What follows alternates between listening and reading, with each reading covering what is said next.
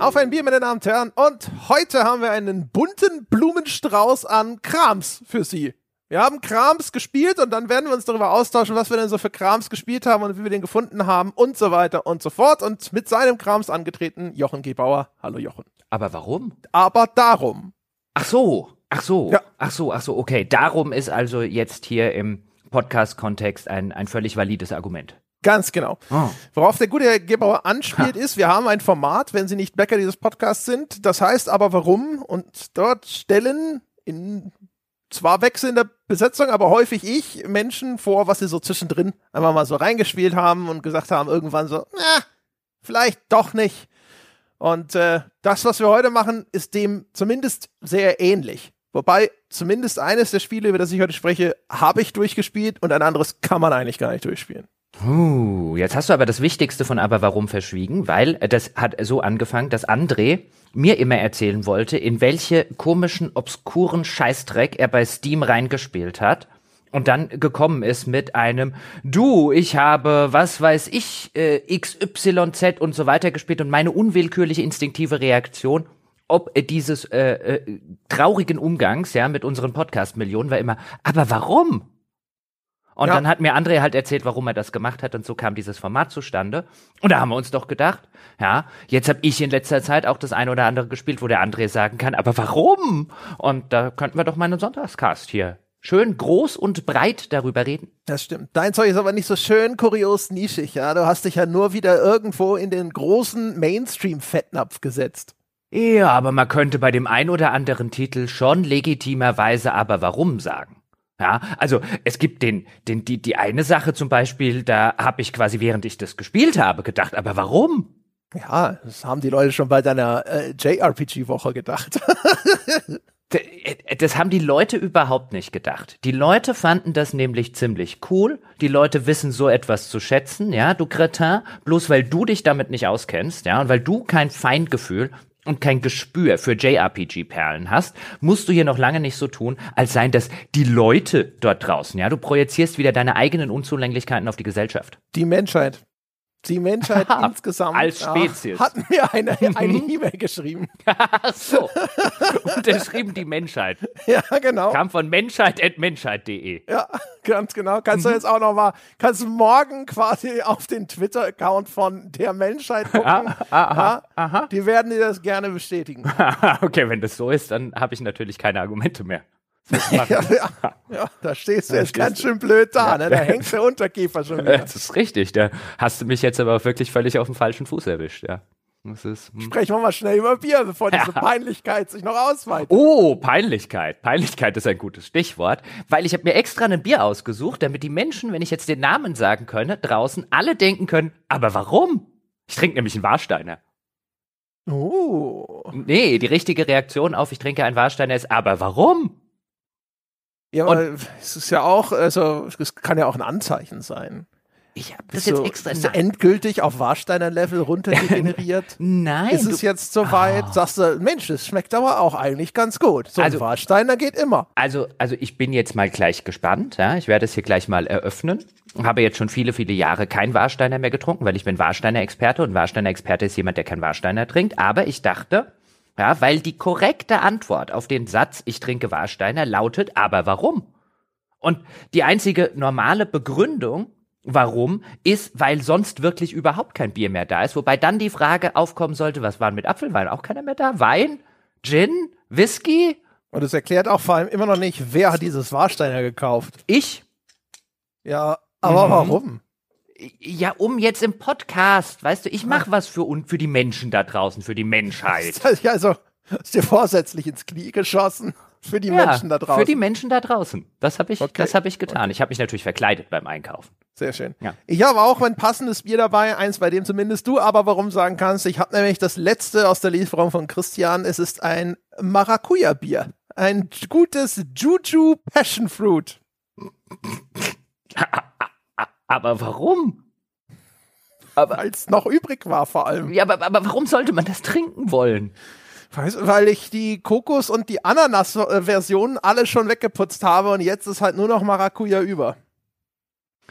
Na dann, ähm, Glück auf.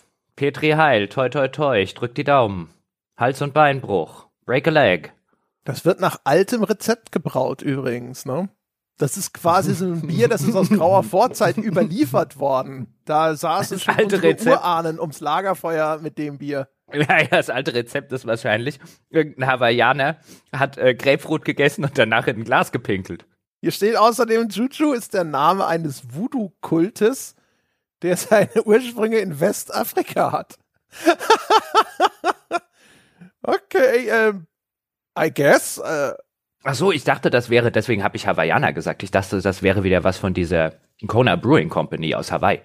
nee, die machen ja nur ganz exzellentes Bier. Und hier So, mir den- nicht so ein Scheiß. Auf dem, auf dem Etikett, auf dem die Silhou- Silhouette einer, also es ist eine Silhouette einer Frau abgebildet ist und so, das sei die Chuchu-Jungfrau, die mir dieses Bier hier präsentiert. Also, wow, Chuchu, da, da steckt ja mehr Lore hi- dahinter als bei manchem Rollenspiel. Aber das ist ja vielleicht auch so die Sache, wenn du jetzt so eine etwas kleinere Craft-Bier-Brauerei bist, ja, und hast das mit dem Bierbrauen halt nicht sonderlich drauf, dann musst du halt woanders gucken, ja, wo du deine Marktnische findest. Das musst du, glaube ich, selbst wenn du was drauf hast.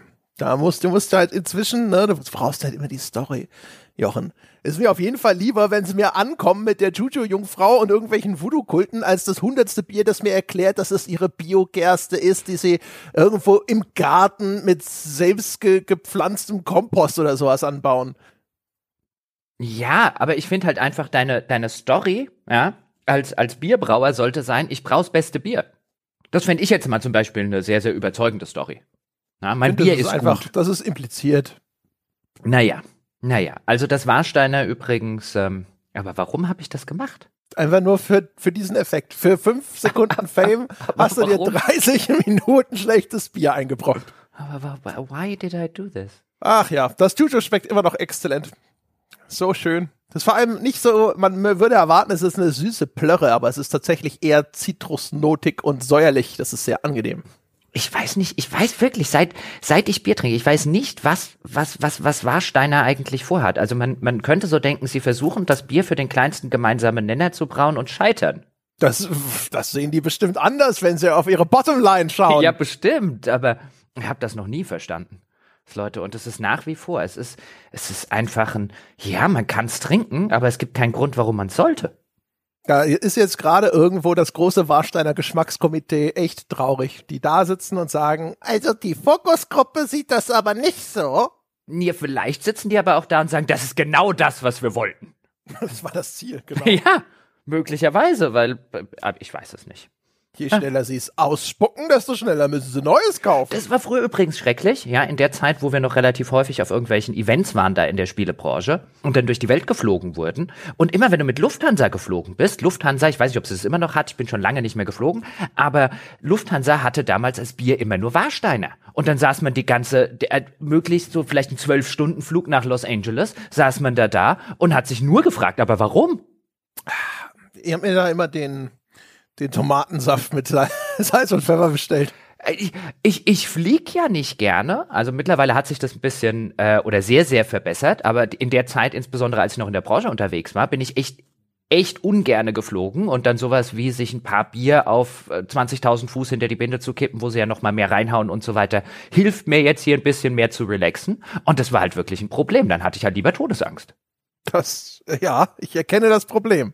Genau, und das ist mal ein Spruch, den sich Warsteiner, den sich die Marketingabteilung, ja, auch hinter die äh, Ohren und so weiter schreiben könnte. Ja?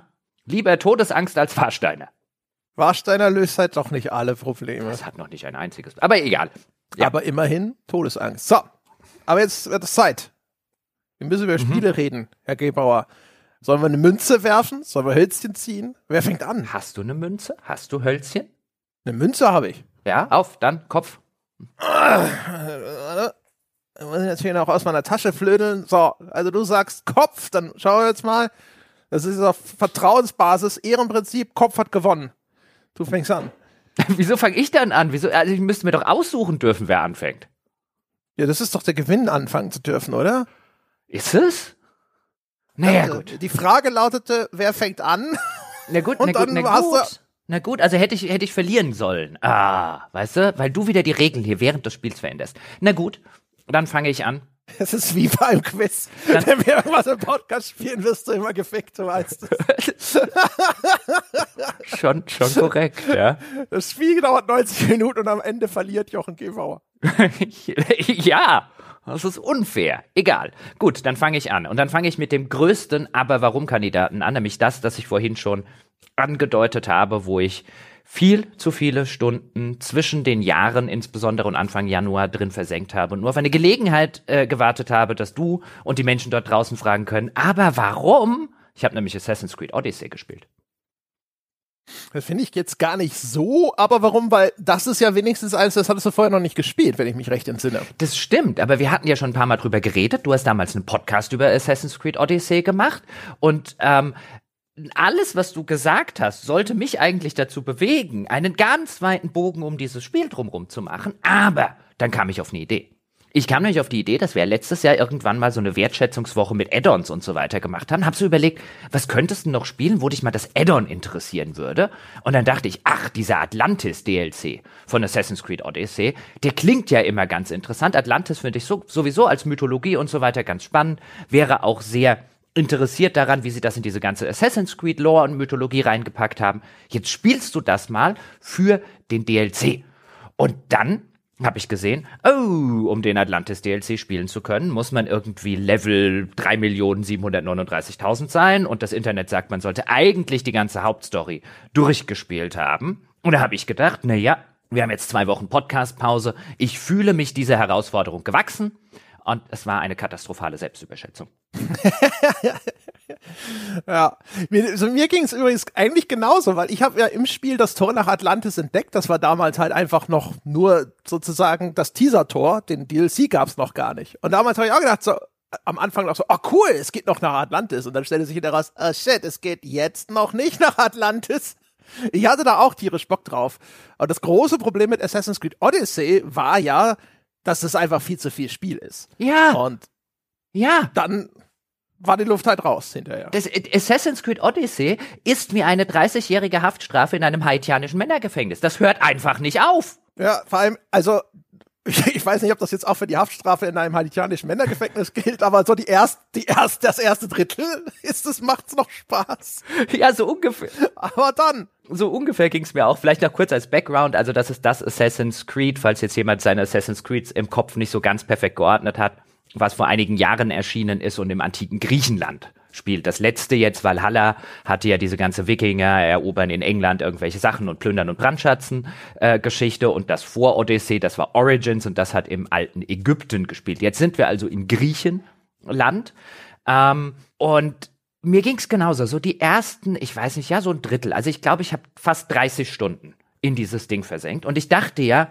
Jetzt bist du clever. Du machst das ja im ersten Schritt mal nicht für einen Podcast, der jetzt nächste Woche oder in zwei Wochen oder so raus soll, Du kannst dir ja Zeit nehmen. Du kannst dieses Spiel ja vielleicht mal spielen, wie es gedacht war.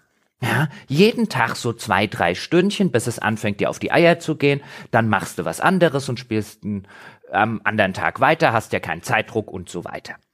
Und das ging auch für ungefähr 25 Stunden, ging das relativ gut. Und dann habe ich mich dabei ertappt beim Spielen, dass ich da saß und mir gedacht habe, aber warum? Warum machst du das gerade? Das ist die katastrophalste Zeitverschwendung, die du wahrscheinlich im Jahr 2021 gemacht hast. Und damit will ich nicht mal sagen, dass das Spiel an sich schlecht ist. Ähm, viele Sachen in dem Spiel funktionieren zumindest ganz ordentlich, sind ganz nett gemacht. Der, der ein oder anderen Quest bin ich über den Weg gelaufen, bei der ich tatsächlich schmunzeln musste. Das Kampfsystem hat so ein bisschen leidlich Spaß gemacht, aber irgendwann so nach einer Drittel des Spiels war ich halt wirklich auf dem Punkt und habe mir gedacht, Warum spielst du das? Das gibt dir nichts. Das Einzige, was es tut, ist im positiven wie negativen Sinne Zeitverschwendung. Ich habe alles gesehen, was das Spiel zu offerieren hat an Inhalten und ich soll die jetzt einfach nicht nur, ich habe die schon 20 Mal äh, durchiteriert, ich soll die jetzt noch 200 Mal oder noch 500 Mal weiter durch äh, exerzieren. Ich bin an dem Punkt, wo die Geschichte und der ganze Hauptplot sich nur noch darum dreht, dass ich von, von einem äh, MacGuffin zu irgendwie einem anderen renne. Storymäßig ist ja eigentlich schon seit 20 Stunden nichts passiert, außer dass jemand sagt, geh mal da drüben nach irgendwem gucken. Dann gehst du da drüben, geh mal nach da vorne nach irgendwem gucken. Ich habe jetzt das gefühlt fünf Millionenste Banditenlager ausgeräuchert. Natürlich immer mit der gleichen Strategie, die ich in der Zwischenzeit entwickelt habe, die eben dafür sorgt, dass es am schnellsten geht. Ja, ich krieg immer mal wieder neue Waffen und neue Rüstungen. So alle keine Ahnung, eine von 20 Quests ist dann tatsächlich mal so gut von diesen Nebenquests, dass ich die Dialoge nicht nicht gleich komplett skippe und einfach nur sage, zeig mir auf der Karte an, wo ich hin muss. In jedes neue Gebiet, wo ich komme, ploppen erstmal gefühlt eine Fantastilliarde von irgendwelchen Fragezeichen und Co. auf, wo immer dieselben fünf Open-World-Mechanismen letztlich dahinter stecken, also Banditenlager, Höhle erforschen und so weiter. Und es ist immer wieder das Gleiche. Und ja, ich bin leidlich unterhalten, aber mein Gott, ich könnte mit meiner Zeit so viel, so viel Besseres anfangen. Ich könnte die Hunde streicheln gehen. Ja, ich könnte mir einen hinter die Binde kippen. Also mir fallen buchstäblich mindestens mal 100 Sachen ein. Und selbst wenn ich sturzbetrunken bin, sind es garantiert noch 50, die mir einfallen, die, die ich besser machen könnte, lieber machen würde als dieses Assassin's Creed. Das war so ein, so ein, so ein Spiel, beinahe wie so ein, ich weiß nicht, es, ich, ich, ich fand es an irgendeinem Punkt so, so seltsam in seinem, es macht jetzt nicht aktiv, ich finde es jetzt gerade nicht aktiv scheiße, es ist einfach nur ein, will ich damit also diese 30 Stunden meines Lebens kriege ich nie wieder zurück. Will ich die damit verbracht haben? Ich fühlte mich nachher so, so als hätte mir jemand meine Seele weggetrunken. ja. Ja, und vor allem, es ist halt, es ist ja endslang. Also ich weiß gar nicht, das waren so 80, 90 Stunden oder so. Also, ja, also das ist wirklich, wirklich hart lang, das Spiel. Und das, da ist halt wirklich nach, das, ich kann mich nicht mehr genau erinnern, aber ich meine, das war eines dieser Spiele, wo das Fazit lautete, 20 Stunden Spiel auf 80 Stunden ausgeweitet. Äh, ja, das trifft es ganz gut und ja, gut, 20 Stunden Spiel, ähm, ja, so in dem Dreh. Also ich war wirklich an dem Punkt, wo ich gedacht, also wenn es jetzt langsam zum Ende kommen würde, auf so ein Finale zusteuern, vielleicht nochmal interessante Sachen in der Story passieren würden, nachdem wir den langweiligen Mittelteil abgeschlossen hat, dann hätte ich es jetzt auch schon noch zu Ende gespielt. Aber ich habe irgendwann auf die Karte geguckt und habe wirklich nur noch gedacht, nie im Leben mache ich das. Also wa wa was tust du hier, Jochen? Bist du bist du völlig bescheuert. Du schaltest auf deinen Adler, dann markierst du die Gegner. Ja, es ist so ein, also es, dieses, dieses Gefühl der Leere, mit dem ich dieses Assassin's Creed nach, nach knapp 30 Stunden entlassen hat, ist wirklich, also was Seelenloseres habe ich, glaube ich, in meinem, in meinem Leben selten gespielt als dieses Ding. Ja? Also wie, wirklich abgesehen von ein oder zwei ganz, äh, ganz knuffigen, äh, humorigen Quests, ist da wirklich nichts, aber auch gar nichts dran, was eine Seele besitzt. Das ist ein, Hast du Cassandra gespielt? Wenigstens? Ja. Es ja. heißt ja immer, Cassandra sei so viel besser. Ich habe den Bruder gespielt, dessen Namen ich schon wieder vergessen, Alexander irgendwas, Dingesy Bumsy, glaube ich, egal. Aber angeblich ist das Spiel ja, du hast dann also auch noch sogar die beste Version des Spiels gespielt. Ja, offensichtlich. Ich habe angefangen mit dem Alexios, Alexandros, ja, sowas. irgendwie sowas. Ähm, und habe diesen, diesen, diesen Typen nach irgendwie, keine Ahnung, einer halben Stunde nicht ertragen und habe auf die Cassandra geswitcht. Und die ist wirklich viel besser. Ähm, aber auch der, der, der etwas, etwas hemdsärmelige, spröde, sarkastische Charme von Cassandra ähm, aus dem machen sie halt gar nichts im weiteren Verlauf. Also die ist einfach so, wie sie quasi in der ersten Sequenz ist, so ist die das ganze Spiel über. Äh, zumindest so weit, wie ich es gespielt habe. Und nach 30 Stunden konnte ich das halt auch nicht mehr ertragen. Das ist halt, äh, weißt du, wie, wie so ein Film, der dir halt einfach immer wieder zum 400. Mal denselben Witz erzählt. Ja, ja, ja. ja, ja. Und man kam sich, ich kam mir da wirklich vor, wie ein, ähm, als, als würdest du, wie du schon gesagt hast, 20 Stunden Spiel auf 80 Stunden gestreckt. Das ist wirklich, als würde man keine Ahnung, nen, nen, jetzt nehmen wir mal einen, einen, einen unterhaltsamen Film, ja, als würdest du Die Hard nehmen, ja, stirb langsam und würdest halt einfach sagen, der geht jetzt nicht nur 90 Minuten oder zwei Stunden, ich weiß nicht mehr, wie lang der war, sondern der geht jetzt einfach acht. Und in der Zwischenzeit passiert immer wieder dasselbe. Aber das ist so entsetzlich. Ja, das ist halt echt so, also das ist ja so ein bisschen das Fazit der Ubisoft-Spiele eigentlich nach Assassin's Creed Origins. Origins fanden wir, glaube ich, noch cool weil es halt damals noch neu war und seitdem, seit äh, Odyssey haben sie dann sofort direkt angefangen zu sagen, okay, wir nudeln das jetzt wieder durch und machen es alles nur noch mal größer. Und ähm, es ist halt nach wie vor für mich persönlich jetzt natürlich, also ne, rein, wenn man, wenn man drüber nachdenkt, kann man sich das erklären, aber es erscheint einem trotzdem rätselhaft. Es muss diesen Zuspruch geben da draußen bei der Odyssey-Folge meine ich mich auch an durchaus an Kritik äh, aus der Hörerschaft teilweise zu erinnern, man hätte sich auf das Spiel nicht eingelassen und so, weil ich, wir das so öde finden. Äh, und das so, das äh, endet halt immer in dem, was ich immer mit diesem äh, mit dieser milden Unterhaltung beschreibe. Ja, so die Progressionskarotte ist da, du hast immer eine Aufgabe oder eigentlich hast du immer 20 Aufgaben, wenn du sie haben willst, es passiert irgendwas, das Kampfsystem ist irgendwie ganz eingängig und es plätschert so halt vor sich hin. Und wenn du nicht zwischendrin mal innehältst und dir genau diese Frage stellst, so was zur Hölle mache ich hier eigentlich? Äh, unterhält mich das gerade wirklich oder ist es gerade so an dieser Schwelle von ich will nicht direkt aufhören? Ne, dann, äh, dann machst du einfach weiter und die Stunden ja. ziehen ins Land. Ja, es ist wie, ähm, äh, Sebastian hat ja diesen schönen äh, Begriff schon vor einigen Jahren des Geschmacksverstärkers. Es ist, es ist Hefeextrakt das Videospiel. Ja? Ich will nicht sagen, dass man das nicht essen kann mit Hefeextrakt und so weiter. Man kann sich aber halt auch nach dem zichten Fertigessen dass sein Geschmack nur noch durch solche künstlichen äh, Strecke in irgendeiner Form fragt, was mache ich hier eigentlich? Warum sollte ich mich den Rest meines Lebens so ernähren, wenn da drüben auch Zeug steht oder ich hier was zusammenkochen könnte? Es gibt so viel bessere Sachen und ja, kann es verstehen. Wenn man halt mal sagt, heute soll es schnell gehen oder ich habe aber nach der Arbeit keinen Bock mehr auf irgendwas und so weiter. Ja, völlig, ähm, völlig, völlig legitim, warum jemand dann sagt, also für mich funktioniert das. Aber aus so einer künstlerischen Sicht ist das eine solche Bankrotterklärung. Es ist, das ist wirklich, das ist wirklich, so sieht ein Corporate Identity Spiel aus. So sieht ein Spiel aus, in dem niemand Künstler sein dürfte, in dem das Ganze ähm, also bis auf wahrscheinlich im kleinen Bereich, da werden immer noch genug Leute bei von den Hunderten von Ubisoft-Mitarbeitern, die daran mitgemacht haben, irgendwie da noch was reingesneakt haben und so weiter. Aber das ist wirklich ausschließlich noch eine körper- und seelenlose Gelddruckmaschine. Und ich, dieses, dieses Gefühl der Leere nachher war halt wirklich so ein, und ein Gefühl der Erleichterung, so, so ein, einerseits ein, du hast viel zu viel Zeit damit verschwendet, was du alles hättest Besseres machen können. Gott sei Dank hast du es noch rechtzeitig gemerkt. das genau. Das ist rechtzeitig abgesprungen von dem Zug. Das ist ja auch das Ding, ne? Also wenn man überlegt, wie lang das ist, dann kann man in der Zeit ja, weiß ich nicht, drei bis sechs andere Titel easy durchspielen eigentlich. Und da denke ich mir dann halt auch immer, ne, so im Sinne dieser, äh, wie, wie nennt man das im Businessbereich Opportunity Cost, glaube ich, ne? Wenn du sagst, okay, wenn wir das Geld jetzt hier investieren, dann können wir aber die und die und die Chance alle nicht wahrnehmen und wir müssen einkalkulieren, was uns da vielleicht durch die Lappen geht. Und das ist etwas, woran ich immer denke bei diesen endlangen Assassin's Creed. Ich finde, die, die, so, ein, so ein Assassin's Creed Odyssey, das gilt eigentlich im gleichen Maße, zumindestens auch für Valhalla und wahrscheinlich auch äh, für, für Origins, nur wie gesagt, da war es halt noch fresh.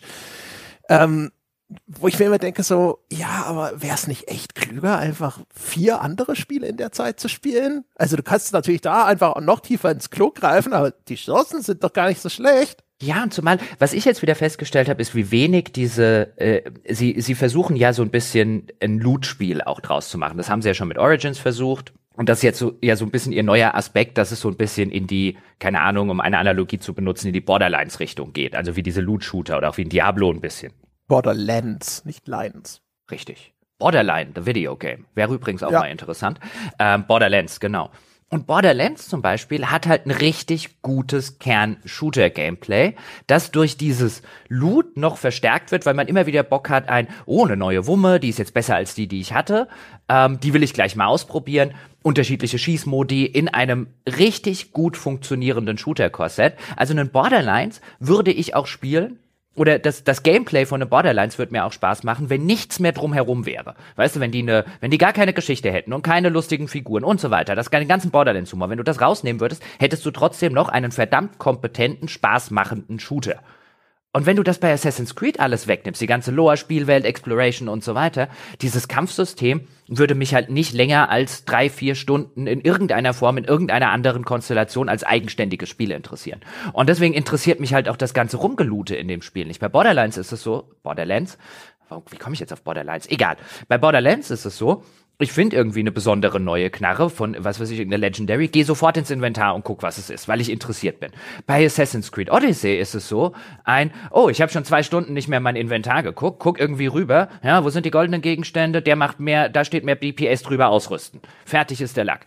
Ähm, und auch das, das ist so seicht und so oberflächlich und so, so ein, wie, wieso mache ich das jetzt eigentlich? Ja, ich habe diese Waffen wirklich nur ausgerüstet, weil da eine andere Zahl stand als bei der, die ich schon hatte, nämlich eine höhere. Es interessiert mich überhaupt nicht, ob ich mit schweren Waffen kämpfe, mit leichten Dolchen, mit irgendetwas. Ich äh, kann das auf dem normalen Schwierigkeitsgrad zumindest auch, kann das irgendwie mit allen Waffen gleich gut mehr oder weniger machen. Es macht für mich wirklich nicht einen Effektivitätsunterschied, welche davon ich jetzt in irgendeiner Form benutze. Es ändert an meinem Sp Spielstil wirklich nicht das geringste und habe ich Lust, das irgendwie auch noch schwerer zu gestalten, damit das mittelmäßige Kampfsystem schwerer ist, aber mir trotzdem immer noch keinen wahnsinnig Spaß macht. Nö. Das ist halt um den kleinsten gemeinsamen Nenner rumdesignt und deswegen äh, kann ich übrigens auch mit sowas den Gedanken noch schnell, wie man hat sich auf das Spiel nicht eingelassen. Ähm, äh, das ist ja immer sowas gern, ist ja gern was, was man dann gelegentlich mal hört oder man habe irgendwas nicht verstanden. Ja, das ist ja sozusagen das, das, das letzte Argument ähm, der, äh, der Leute, die keine Argumente haben. So ein, ich habe mich auf das Spiel eingelassen, es war trotzdem scheiße. Naja, zumindest kann man, ich kann das schon so ein bisschen verstehen, weil jemand hat einfach eine komplett andere Spielerfahrung und sucht jetzt nach einer Erklärung dafür, dass das so dermaßen abweicht von dem, was ich beschreibe, und dann ist das sozusagen die Erklärung, die man für sich findet, in Abwesenheit von irgendwelchen besseren ne, Argumenten, Schrägstrich, Schlussfolgerungen. Man kann ja auch in mich dann nur so weit reinschauen, wie ich mich im Podcast jeweils erklärt habe. Das, äh, das, weiß ich nicht. Ich sitze halt immer da und denke mir so, nee, daran lag's nicht. Meine bleibendste Erinnerung an Assassin's Creed Odyssey ist bezeichnenderweise der Fotomodus hatte, glaube ich, also offensichtlich zumindest ist das das Einzige, was hängen geblieben ist, weil damit hatte ich sehr viel Spaß. Ich habe mir dann so auch wahrscheinlich mangels äh, äh, Unterhaltung, die organisch im, aus dem Spiel entstand, habe ich mir meinen Spaß teilweise selber gemacht und habe dann mir meinem Alexios so eine Serienmörder-Persona eines Psychopathen angedichtet, der regelmäßig die Leichen besiegter Gegner von Klippen schmeißt und sich dabei fotografiert. Und dann habe ich mit dem Fotomodus halt Fotos gemacht. Ich habe Dutzende Fotos von meinem Alexios, der Leichen von Klippen schmeißt, im schönsten Sonnenuntergang vor strahlend blauem Meer und das, das hat mir lange Zeit sehr viel Spaß gemacht, mit dem Fotomodus da rumzuasen. Das war sehr schön. Ja, okay, das kann ich mir vorstellen. Also dieser Sparta-Kick, der ja drin ist, mit dem man Gegner auch so von Klippen wegtreten kann, so, das ist Sparta aus 300. Ähm, mit dem hatte ich auch eine Zeit lang Spaß und ja, genau, der war geil. Der, stimmt, super. der war super. Ähm, gibt viel zu wenige Klippen übrigens in Griechenland, stelle ich fest. Ja, ja? das ist wie bei, gab's das nicht? Ging das bei Witcher nicht auch? Da haben wir, da haben wir da nicht auch irgendwelche Zwerge von Zinnen getreten? Haben wir? Da kann ich mich zumindest nicht mehr dran erinnern. Aber das war, aber wenn, dann war es bestimmt cool. Oder es war dieser Zauberspruch, der jetzt so eine Druckwelle ist. Irgendwas gab's da, meine ich auch also das, das, das war eins der, der Highlights tatsächlich dieser Sparta-Kick, weil auch ansonsten dieses Kampfsystem. Erinnerst du dich noch an die Mercenaries? Also an diese Söldner, die durch die Spielwelt rennen und immer wenn du irgendwelche Verbrechen begehst? An, den, an die erinnere ich mich ja auch schon bei Valhalla und weiß gar nicht, gab's in, in Dings auch schon in Origins? Das ich ich glaube, sie wurden irgendwie pestiger in Odyssey, sie gab's aber auch schon in Origins, meine ich. Äh, ständig knabbern vier davon an meinen Eiern. Das ist wirklich, das, das, das ganze Spiel besteht zur Hälfte irgendwie daraus, gefühlt, natürlich ist es nicht so extrem, meine Damen und Herren, ähm, aber gefühlt daraus, dass ich irgendetwas machen will und dann gehen diese Hörner, die, so diese Fanfare so da, da, und dann steht, äh, dann kommen wieder drei Mercenaries und gehen mir auf den Sack. Ja? Oder du hast gerade den einen. Ja, ja, das ist so eine Dauerbelästigung. Oh, so, oh, ist, na. Ja, ja, Dauerbelästigung trifft es, trifft es irgendwie ganz gut. Das ist, ständig kommt das Spiel äh, um die Ecke und tritt mir in die Klöten. Ja, ja, das ah. ist wie wenn du das erste Mal in den USA den Fernseher einschaltest, wo diese Werbeunterbrechungen irgendwie gefühlt in so sechs Minuten Abständen getaktet sind. Und du denkst dir, what the fuck? Es ist wirklich, und dann, dann sind das ja alles Bullet Sponges. Also es gibt jetzt hier natürlich keine Bullets, ja, aber das ist ja der Begriff, mit dem benutzt, äh, der benutzt wird, um zu sagen, die Gegner haben einfach nur sau viel Lebensenergie. Die haben nahezu alle ein oder zwei verschiedene Angriffsmuster. Das Kampfsystem ist hier nicht sonderlich schwierig. Das Einzige, was sie machen, ist, sagt viel Schaden, wenn einer ihrer insbesondere nicht blockbaren, sondern nur ausweichbaren Angriffe äh, ins Ziel findet und die machen doch gerne sowas wie dich in Brand setzen und vergiften, was auch drecks viel Schaden macht. Ähm, und wo du halt einfach aufpassen musst, viel ausweichen, viel blocken, ähm, viel kontern und diesen ganzen Spaß. Und das machst du halt dann einfach durchaus mal, wenn du den einen fast runtergeprügelt hast, ja, sein, sein Kollege um die Ecke kommt, kommt der nächste Bullet Sponge, dann, aha, da ist er, ja. Und dann machst du das vielleicht mal, keine Ahnung, sieben Minuten am Stück. Und nichts davon ist anspruchsvoll. Nichts davon ist gut designt. Es ist einfach nur wir, wir, wir gehen dir ständig auf den Sack, indem wir dir Gegner mit unfassbar viel Lebensenergie vor den Latz knallen. So, und jetzt mach das mal. Oder du rennst halt weg. Was ja das ist, was ich irgendwann gemacht habe, weil ich gesagt habe, hier für dieses, für das blöde bisschen Loot, was die Kerle äh, in irgendeiner Form droppen, verbringe ich jetzt nicht fünf Minuten damit, die irgendwie platt zu hauen und dann läufst du weg und dann will das Spiel ja auch von dir, wie es das dies, die incentivized, also wie es das eigentlich nicht will, das merkst du ja daran, wie unfucking fassbar weit du in dieser scheiß Spielwelt rennen musst, bevor die aufhören an deinen Eiern zu knabbern. Oh. Also du hattest viel Spaß. Wie war denn jetzt der Atlantis DLC? Ja, den habe ich natürlich nicht gespielt. Ich habe vorher abgebrochen. ja, das war, das war alles auch noch ohne das Ziel, das ich erreichen wollte, erreicht zu haben. Tragisch. Ich meine mich zu erinnern, dass das Kampfsystem mir besser gefallen hat als im Vergleich zu Origins sogar. Auch das trägt zu meiner Skepsis bei, ob es, wenn man jetzt Origins nochmal spielen würde, ob man nicht auch da sitzen würde und sich denkt, so, Gah. Ich glaube, Origins hatte zumindest bei mir immer den Vorteil, dass ich das alte Ägypten hundertmal interessanter finde als das alte Griechenland. Ja, das, das kommt echt erschwerend hinzu. Unter den dreien, die jetzt da in der gleichen Bauart gemacht wurden, ist halt altes Griechenland auch für mich mit Abstand das uninteressanteste. Mhm. Was ich übrigens noch dachte, was wir vielleicht noch mal kurz besprechen können, es soll ja möglicherweise dieses Jahr, würde mich jetzt zumindest nicht 100% wundern, wenn sie das jetzt zum Beispiel im Sommer ankündigen und dann schon November-Release machen würden, dass Assassin's Creed Infinity erscheint, das ja direkt als Service-Game, so heißt es zumindest, geplant sei, ähm, wo immer weitere Inhalte und so weiter reinschießen sollen. Äh, und ich saß dann jetzt so da und habe so überlegt, kannst du aus diesem Ding ein Service-Game machen? Und ich komme, ja, Sonntagspodcast, Bier trinken, bisschen steile These. Ich glaube, das funktioniert nicht. Ich glaube, das Kern-Gameplay von Assassin's Creed trägt kein Service-Game. Es sei denn, sie ändern da noch was dran. Aber das hier, was wir jetzt die letzten drei Spiele hatten, funktioniert nicht als Service-Game. Aber ist es nicht im Herzen schon fast eins? Ja, aber wie viele, bei einem, von einem Service-Game willst du ja, dass eine große Anzahl von Menschen es sehr, sehr lange spielt. Und hier ist es vielleicht im Herzen eins, aber wie, viele Leute sind es denn unterm Strich tatsächlich, die das Ding durchspielen, ähm, geschweige denn noch diese ganzen Service-Mechaniken, die da drin sind, dann tatsächlich ausnutzen? Und ich glaube, das sind lange nicht genug, um das als Service-Game ähm, äh, äh, dauerhaft tragen zu lassen. Ich kann mir vorstellen, dass das zunächst ein kommerzieller Erfolg ist, je nachdem, welches Setting sie auch nehmen. Das ist ja einiges im Gerücht, sofort alles Japan oder China und sonstige Geschichten. Ähm, davon hängt es natürlich auch ab. Ich kann mir schon vorstellen. Ja, China wäre ja ein Zufall. Oh, äh, ich könnte mir zumindest schon vorstellen, dass das, dass das initial ein Erfolg ist und dann wieder, weißt du, das dann so, ja, ja, von wegen Jochen, hier guck doch mal, wie viel die verkauft haben. Aber ich glaube, das trägt nicht langfristig als Service-Game. Hm. Also ich meine, die erfolgreichen richtig, richtig erfolgreichen Service-Games sind ja sowieso häufig eher Multiplayer-orientiert.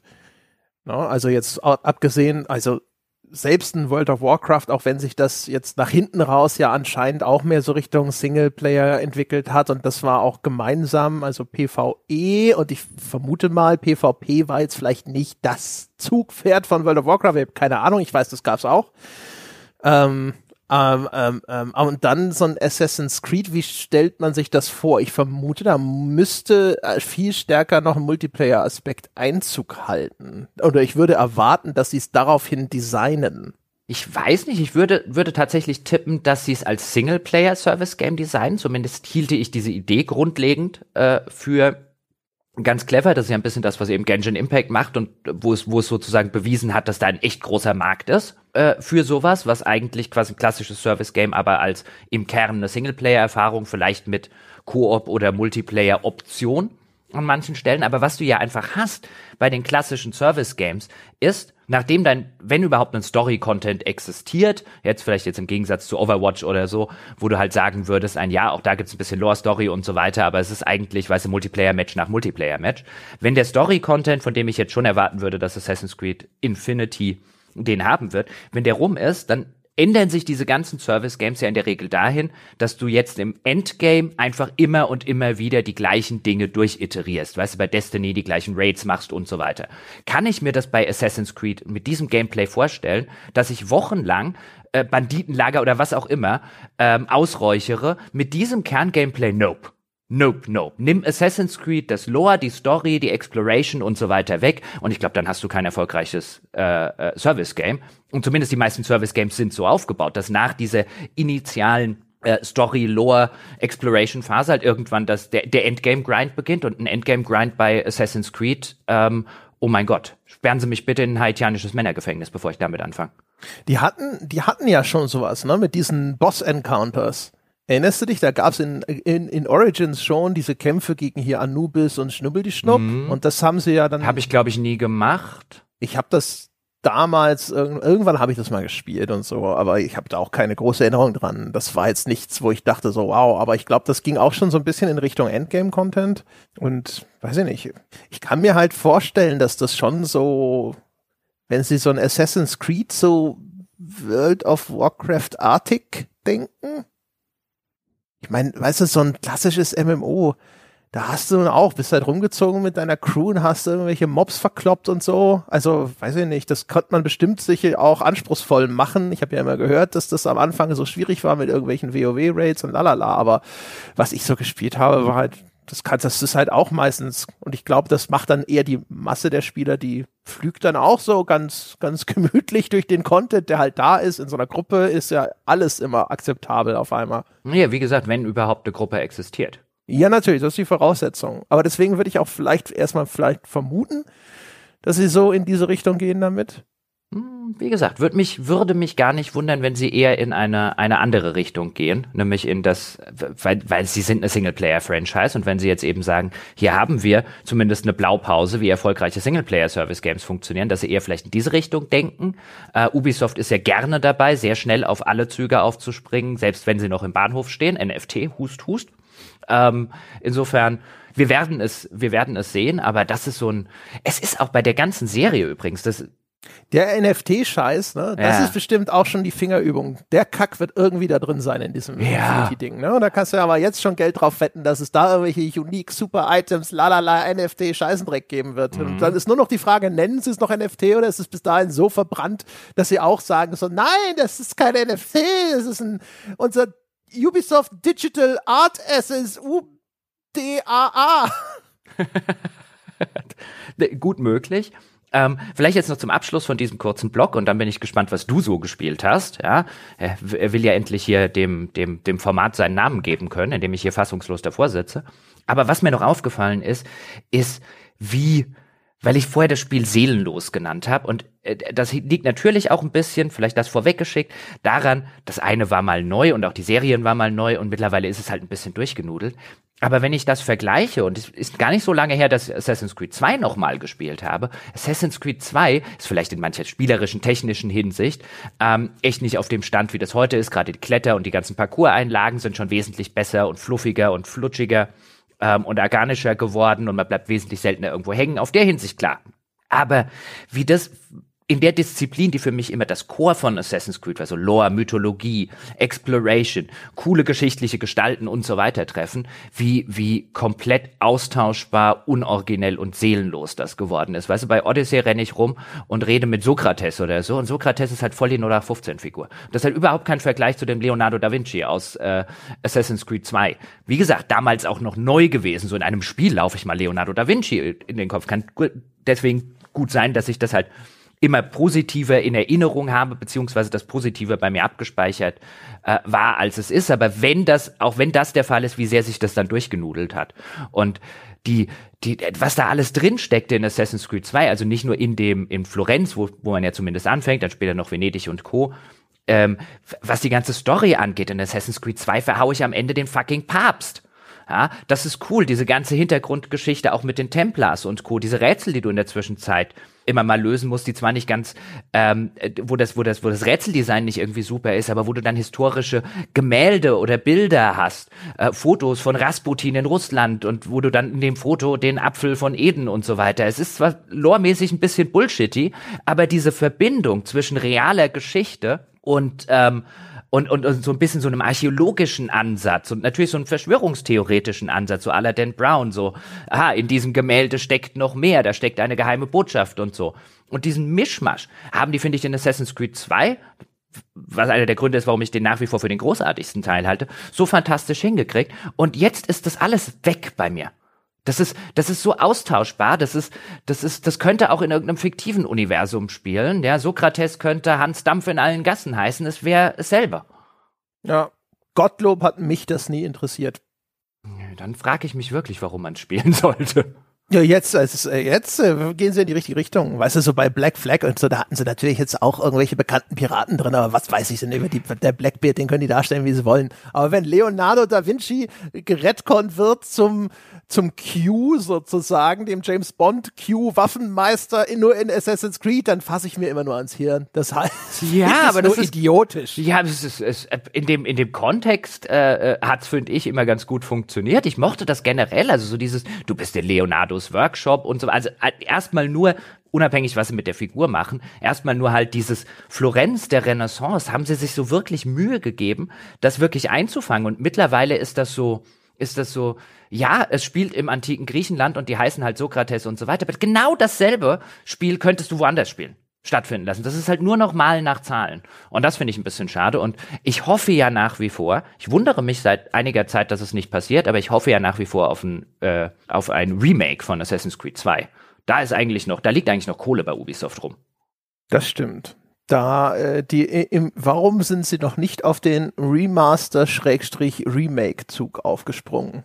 Was ist da los? Ja, Remasters machen sie ja. Also Assassin's Creed 3 oder so gibt's ja ein Remaster. Gibt ja von einigen Assassin's Creeds mittlerweile einen. Aber Assassin's Creed 2 oder wegen mir auch die komplette Ezio-Reihe, die schreit eigentlich nach einem nach einem Remake, also so aller Final Fantasy und Co. Ähm, weil ich glaube, die würdest du verkaufen. Dann. Ja, aber du hast doch die Technologie jetzt. Die hast du doch eh für deine vorigen Assassin's Creed. Ja, es kostet ja trotzdem, kostet ja trotzdem Geld. Du musst dir die ganzen Assets bauen und dann auch noch ein Gameplay, das du aus Sicht von Ubisoft heute nicht mehr so verkaufst, wie du dir das vorstellst. Ja, aber deswegen remakest du das ja. Du nimmst das Gameplay, das du jetzt hast. Du, du musst da ja nichts Neues entwickeln in vielerlei Hinsicht. Du musst halt die Assets bauen, äh, wie du es für jedes neues Assassin's Creed auch machen kannst. Aber du kannst, wenn das Assassin's Creed 2 mit dem Kerngameplay des heutigen, das stelle ich mir ziemlich geil vor. Ich glaube, das ist zu teuer. Glaube ich nicht. Ich glaube, das ist billiger als ein normales Assassin's Creed und ich könnte mir vorstellen, dass sie es besser verkaufen. Kann ich mir auch schwer vorstellen, aber wer weiß. Mal schauen, was sie machen. Wir werden es erleben. Guck, wie das Final Fantasy VII Remake gelaufen ist. Weiß ich nicht, wie ist denn das gelaufen? Ich glaube, verdammt gut. Ich weiß es nicht, ich habe keine Ahnung, wie es gelaufen ist. Ich meine, ah, ich will mich nicht drauf festlegen. Am Ende erzähle ich Bullshit. Ich hatte irgendwo im Hinterkopf, aber vielleicht habe ich es Bullshit-mäßig abgespeichert, dass das äh, äh, zumindest nicht nennenswert schlechter gelaufen ist als ihr letztes richtiges Final Fantasy. Aber ich, ich weiß davon nichts. Aber möglich ist ja alles. Die Resident Evil Remakes scheinen ja auch ganz gut gelaufen zu sein. Aber das sind natürlich auch ich weiß nicht, ob Capcom in den gleichen Dimensionen denkt für ein Resident Evil Remake, wie Ubisoft denken würde für ein Assassin's Creed 2 Remake. Wir werden sehen. André, bevor wir, wir uns zu lange mit Assassin's Creed aufhalten. Schon was passiert. hast du? Ja, ich weiß. Nein, nein. ja gut, aber ich, Entschuldigung, ich habe mich 30 Stunden damit aufgehalten, werde ich auch noch 30 Minuten dürfen. Ja. So. ja, das ist wahr. Ja.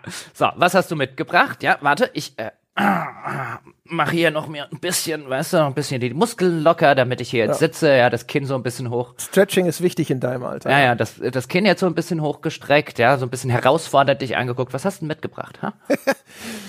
Ich habe Among Us gespielt, den äh, super Hype-Titel von vor, weiß ich nicht, zwei Sommern. Ich weiß nicht, wie lange es inzwischen her ist, das Among Us so richtig.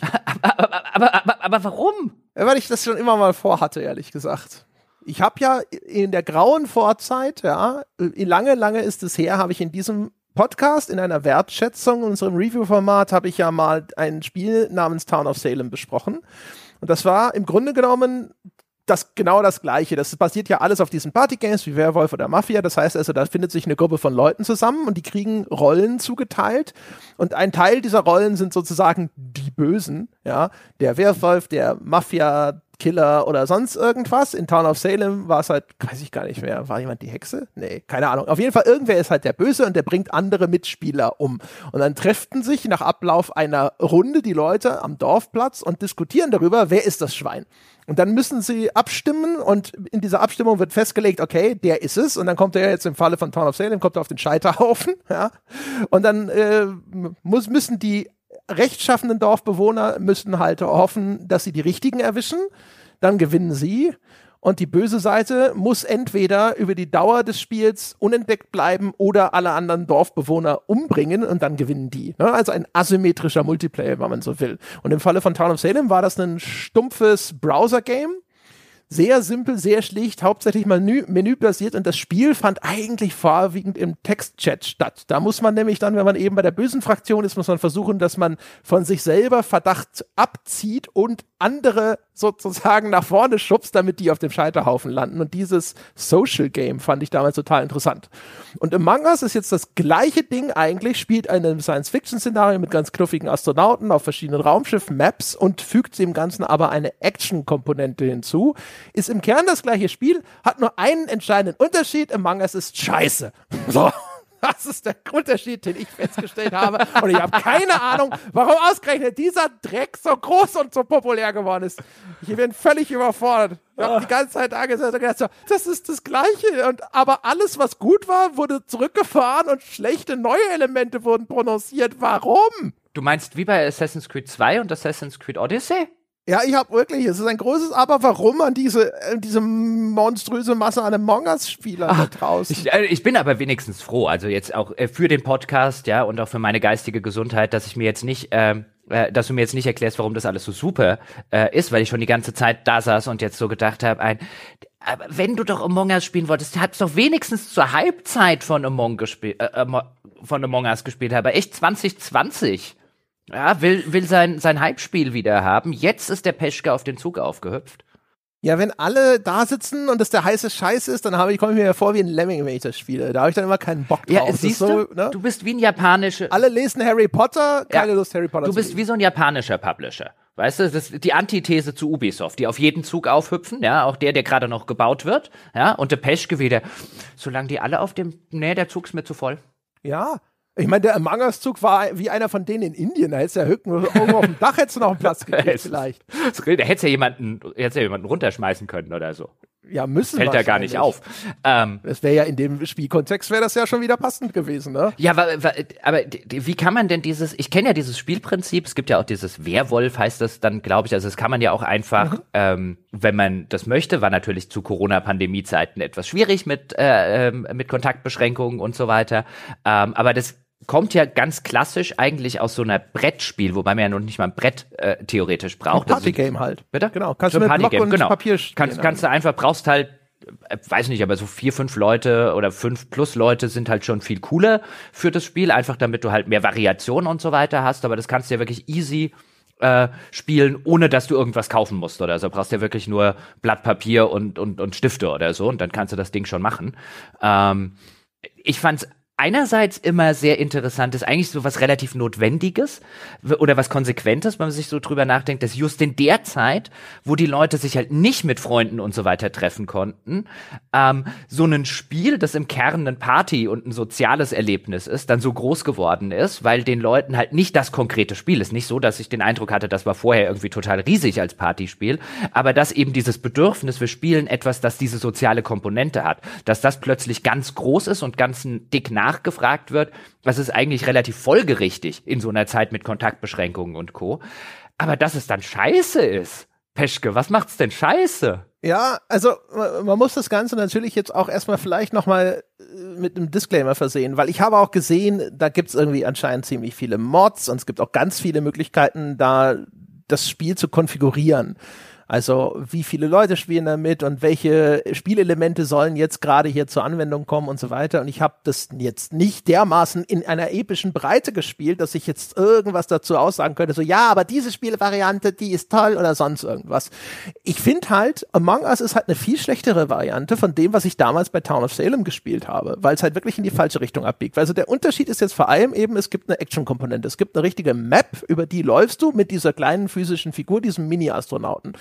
Und wenn du zu einem Team der, der Guten gehörst, dann gibt's halt quasi so einen Tisch, an dem kannst du dir Quests holen. Da gibt's lauter kleine Aufgaben, die du musst erledigen. Da ist halt irgendwo am Reaktor ist was kaputt, hinten die Elektrizität ist ausgefallen und so weiter. Da gehst du da hin und musst Minigames erledigen.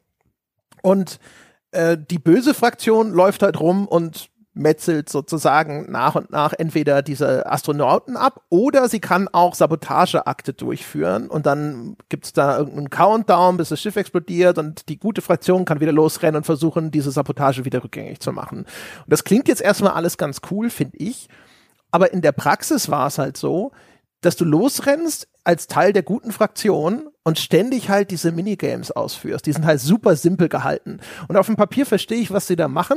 Die verdecken immer einen großen Teil des Bildschirms, während deine Figur jetzt an diesem Punkt im Raumschiff steht. Und dann siehst du halt nicht so gut. Und dann könnte natürlich jederzeit irgendeiner von den Bösen kommen und dir das Messer in den Rücken rammen, während du dieses Minigame machst. Und dann machst du hektisch diese Dinger, da musst du halt, musst eine Satellitenschüssel ausrichten. Du musst so Kabel. Das, das sind super simple Sachen. Ne? auf der linken Seite ist halt irgendwie ein rotes, ein blaues, ein grünes und ein gelbes Kabel. Und auf der anderen Seite sind, sind die auch, aber in unterschiedlicher Reihenfolge, und dann musst du die halt so rüberziehen, dass grün mit grün und rot mit rot verbunden ist und so weiter. Also strunzsimpel und du kannst dann halt hinterher besser werden, kannst es immer schneller erledigen, dadurch ist der Zeitrahmen, in dem du dich einer Gefahr aussetzt, ermordet zu werden, immer kleiner und so.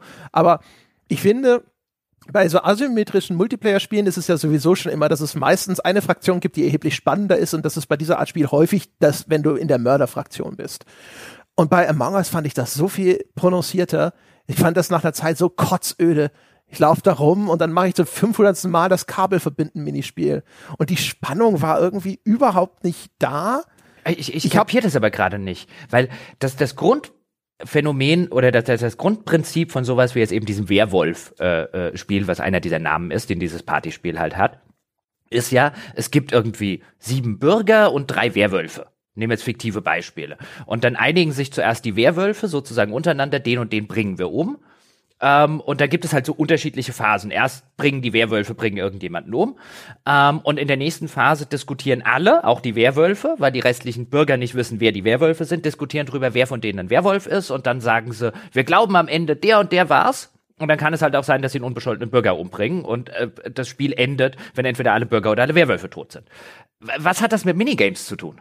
Das ist das, was es jetzt diesem, diesem Konzept hinzufügt. Ja, aber in, inwiefern? Also ich verstehe nicht, wie die da reinpassen in dieses Prinzip.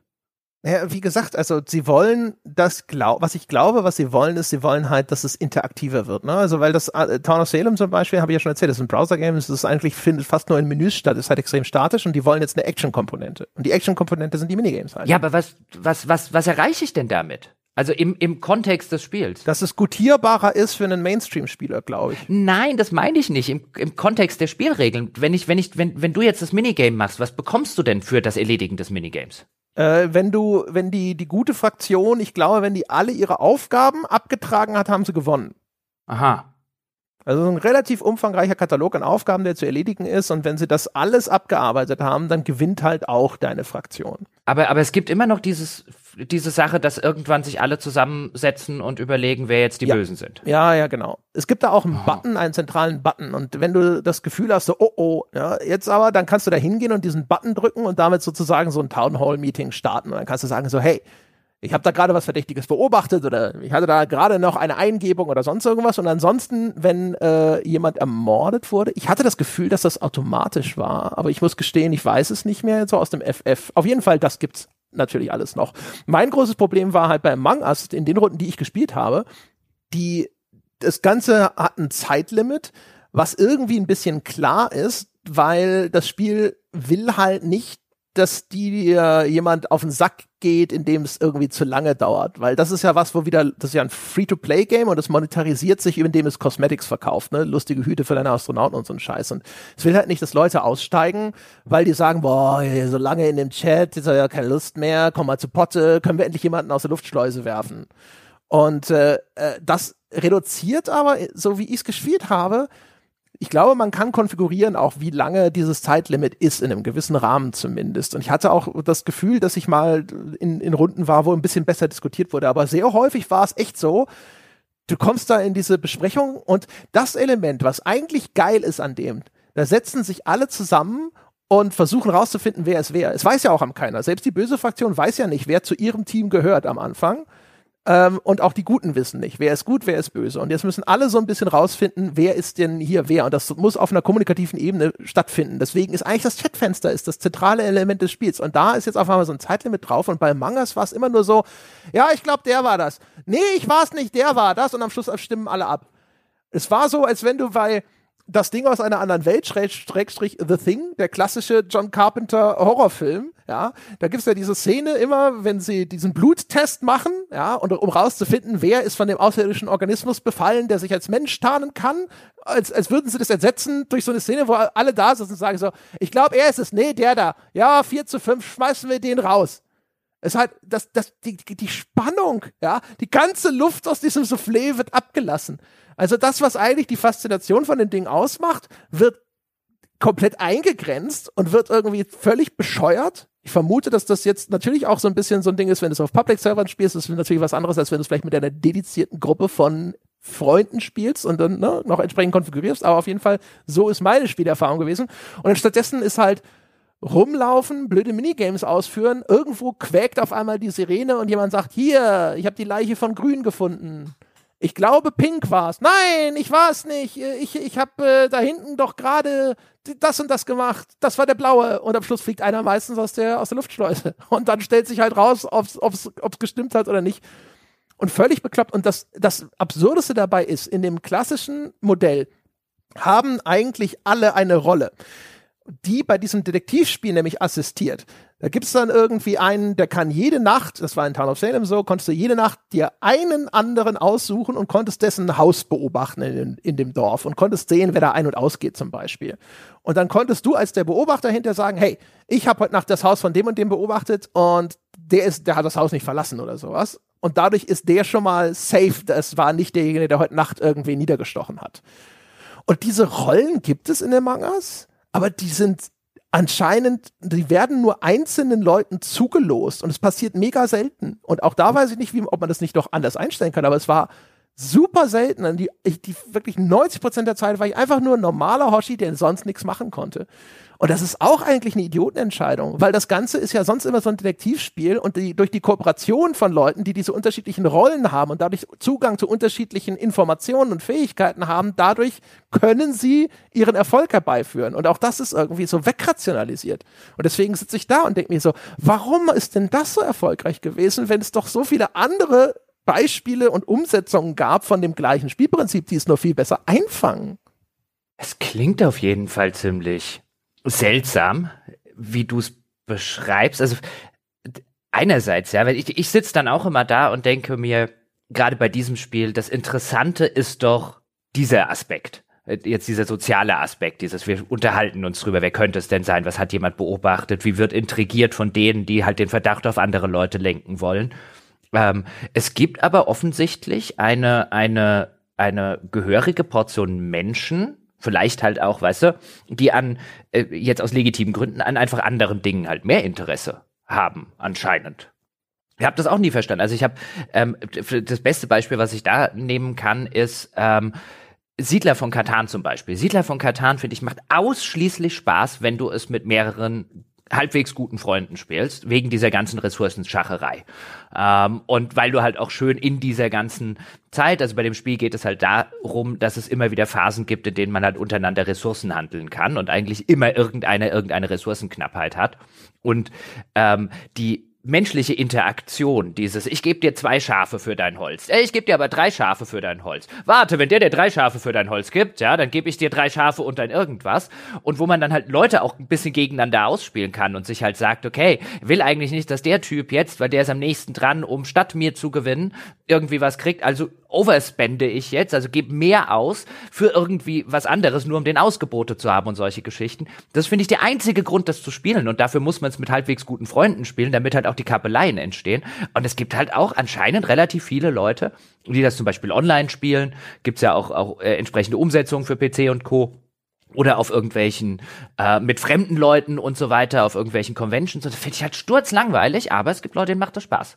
Die haben anscheinend mehr Spaß an dem eigentlichen. Also ich würde Siedler von Katan nie wegen des Gameplays spielen. Vielleicht ist das hier ähnlich? Weiß ich nicht. Ich habe immer gehört, bei Siedler musst du die ganzen Add-ons kaufen, damit es besser wird. Aber ich kenne auch nur, ich kenne nur das Basisbrettspiel. Aber ich weiß, ich habe keine Ahnung. Among Us muss ja, also ich, ich, ich, ich habe immer, ich habe mal versucht, das zu googeln, ob es jetzt, ich glaube, es hat inzwischen einen Voice Chat, aber den benutzt keine Sau oder es hat immer noch keinen. Es hieß immer, ich habe irgendwie ganz viel gefunden, dass das ja irgendwie angekündigt wurde und dann äh, Es gibt auf jeden Fall noch nicht diesen Proximity-Chat, den äh, andere Spiele schon haben, aber es auf jeden Fall benutzt hat ihn keine Sau. Man würde ja meinen, okay, wenn du wenigstens auf Voice-Chat wechselst, dass dann diese äh, kurzen Zeitlimits ein bisschen entkräftet werden, weil einfach die Kommunikation schneller ablaufen kann. Andererseits bei bis zu zehn Mitspielern brauchst du dann halt auch eine gewisse Chat-Disziplin, damit das trotzdem irgendwie vernünftig abläuft.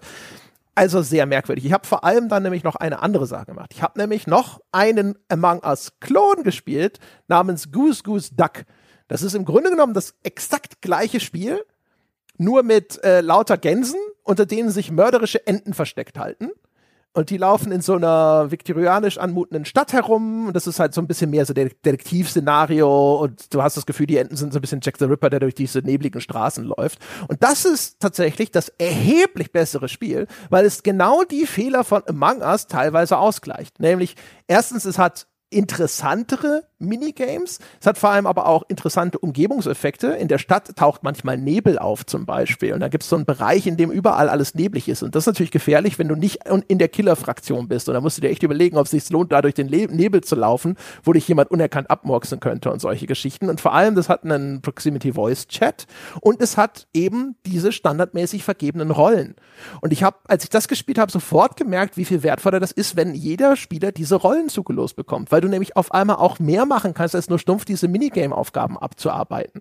Du hast halt einfach interessantere Rollen, auch Rollen, die zum Beispiel komplett außerhalb dieser beiden Fraktionen stehen. In Goose Goose Duck gibt es als Rolle den Dodo und der Dodo hat die Aufgabe, dass er vor Spielende sterben muss. Das heißt also, der Dodo ist dann der Typ, der im Chat immer versucht, What? selber möglichst verdächtig zu sein. Ja? Geil. und du weißt halt dann aber nicht, ja, wenn jemand im Chat besonders verdächtig ist, ist es nur ein Dodo, der dringend irgendwo in dem Fall in den See geworfen werden möchte, ja, oder es ist einfach wirklich eine dumme Ente sozusagen. Das ist alleine. Und das ist so viel besser. Ich wollte, wollte gerade sagen, das Spiel hat allein schon dafür gewonnen, dass du ein Dodo sein kannst, der umgebracht werden muss. Ja. Arm Dodos. Also das ist wirklich, es ist kategorisch eigentlich in allen Disziplinen besser als äh, Among Us. Aber da habe ich das Gefühl, das äh, fliegt sehr unter dem Radar. Also ich sag mal, es kann nicht ganz erfolglos sein. Das war schon relativ ordentlich besucht, auch zu unseren normalen Arbeitszeiten. Also wenn wir hier so um ein Uhr mittags spielen wollen oder sowas, das ist ja meistens das, wo die Server nicht am vollsten sind.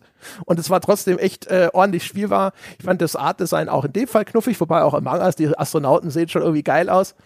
Ähm, aber das war halt nett. Und ich habe halt da irgendwo das Gefühl, so, ja, ist viel besser. Da bist du der Sheriff und als Sheriff ganz kannst du auch andere Mitspieler erschießen. Aber wenn du nicht eine Ente erschießt, sondern eine deiner, deines eigenen Teams, also eine andere Gans, dann sind beide tot. Dann hast du natürlich dem Team einen Bärendienst erwiesen, weil da sind zwei weg und keine Ente sozusagen gewonnen. Und dadurch hast du halt auf einmal immer noch viel mehr interessante Handlungsoptionen und sitzt nicht nur da und sagst, okay, gehe ich mal wieder die Radarschüssel auswechseln, dann gehe ich da hinten nochmal das Schaltpult reparieren oder sonst irgendwas. Das ist halt echt einfach viel, viel besser. Aber in beiden Fällen gilt, dass halt das Blöde, was ich, deswegen mag ich asymmetrische Multiplayer-Spieler in aller Regel auch nicht so gerne. Also gerade wenn sie halt noch eben diesen starken Interaktionsteil haben das, es macht halt einfach so viel mehr Spaß, wenn du Killer bist, ne? Wenn du Ente bist oder wenn du bei den äh, hier den der Impostor bist in im Falle von Among Us und rumlaufen kannst und kannst halt gezielt Leute verfolgen und gucken und wann ist er denn isoliert und du hast das Gefühl, du bist halt einfach viel aktiver in diesem und das die das ganze Spiel ist viel dynamischer, weil sich ja die die Positionen dieser Mitspieler ständig verändern und du musst irgendwie ständig so ein bisschen kalkulieren, kann ich den jetzt hier umbringen oder laufe ich dann jemand jemanden über den Weg, der sofort erkennt, dass ich der, derjenige bin, der schuld ist und so weiter und so fort. Ist viel interessanter. Hm. Und jetzt hast du gar keine Triggerwarnung gemacht für die Anatida-E-Phobiker. Ist, ist, äh, ist das Entenphobien? Ja, die Angst, äh, äh irgendwo, also die ständige Angst, immer oder irgendwo von einer Ente beobachtet zu werden. Das ist vielleicht der Grund, warum das nicht den Mega-Erfolg hatte. Ja, da war die große Gruppe der Entenphobiker, hat gesagt, danke, nein, danke. Das sind nicht Entenphobiker, die haben nicht Angst vor Enten, die haben Angst vor einer Ente beobachtet zu werden. Ja, aber das passiert ja auch da ständig. Ja, eben. Ähm, das übrigens, äh, übrigens ganz so als, als, als Tangente. Ich musste nur jetzt gerade dran denken, weil du das mit den Enten und das sind auch, auch irgendwie die Bösewichte. Also diese, diese vermeintliche Phobie ist eigentlich, ich glaube, von Gary Larson, so ein, so ein US-Cartoonist. Der hat sich die in irgendeinem, äh, in, in einem Cartoon äh, ausgedacht und das ist erstaunlich, was das im Internet für ein Eigenleben entwickelt hat. Also wie viele Seiten man mittlerweile im Internet findet, wenn man das googelt, die so tun, als sei das eine, eine tatsächlich klinische ähm, und medizinische Diagnose und nicht erstmal eine Erfindung von einem Cartoonisten. Soll natürlich nicht ausschließen, dass es irgendwo dort draußen tatsächlich irgendjemanden geben kann, der sich äh, äh, pathologisch davor fürchtet, von Enten beobachtet zu werden und dass das auch kein Witz ist, wenn es diesen Menschen tatsächlich gibt. Ich stelle mir das, ähm, klingt amüsant, ich stelle mir ein Leben äh, äh schwer vor, wenn ich ständig Angst habe, dass mich eine Ente beobachtet. Ähm, also die lachen muss ich trotzdem, es tut mir leid. weil es ist halt, es ist einerseits so absurd. Ähm, aber es ist ein ganz, äh, ganz nettes Kaninchenloch, äh, in das man mal reinhüpfen äh, kann im Internet, wenn man, wenn man Interesse hat, einfach mal äh, äh, Entenphobie oder so äh, eingeben und mal gucken, was, wer das erfunden hat im ersten Schritt und was daraus passiert ist. Das ist das Spaghetti-Monster unter den Phobien.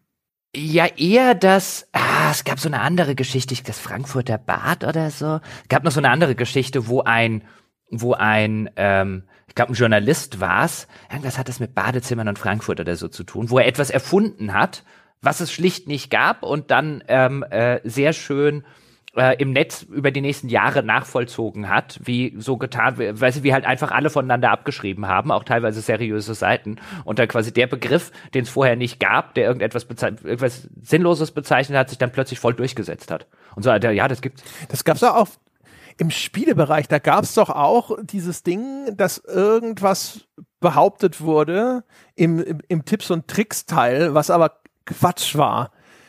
Ach Gott, was war denn das? Da gibt's ein ganz bekanntes Beispiel von, hey. War das nicht der Cow-Level, den es ursprünglich nicht gab?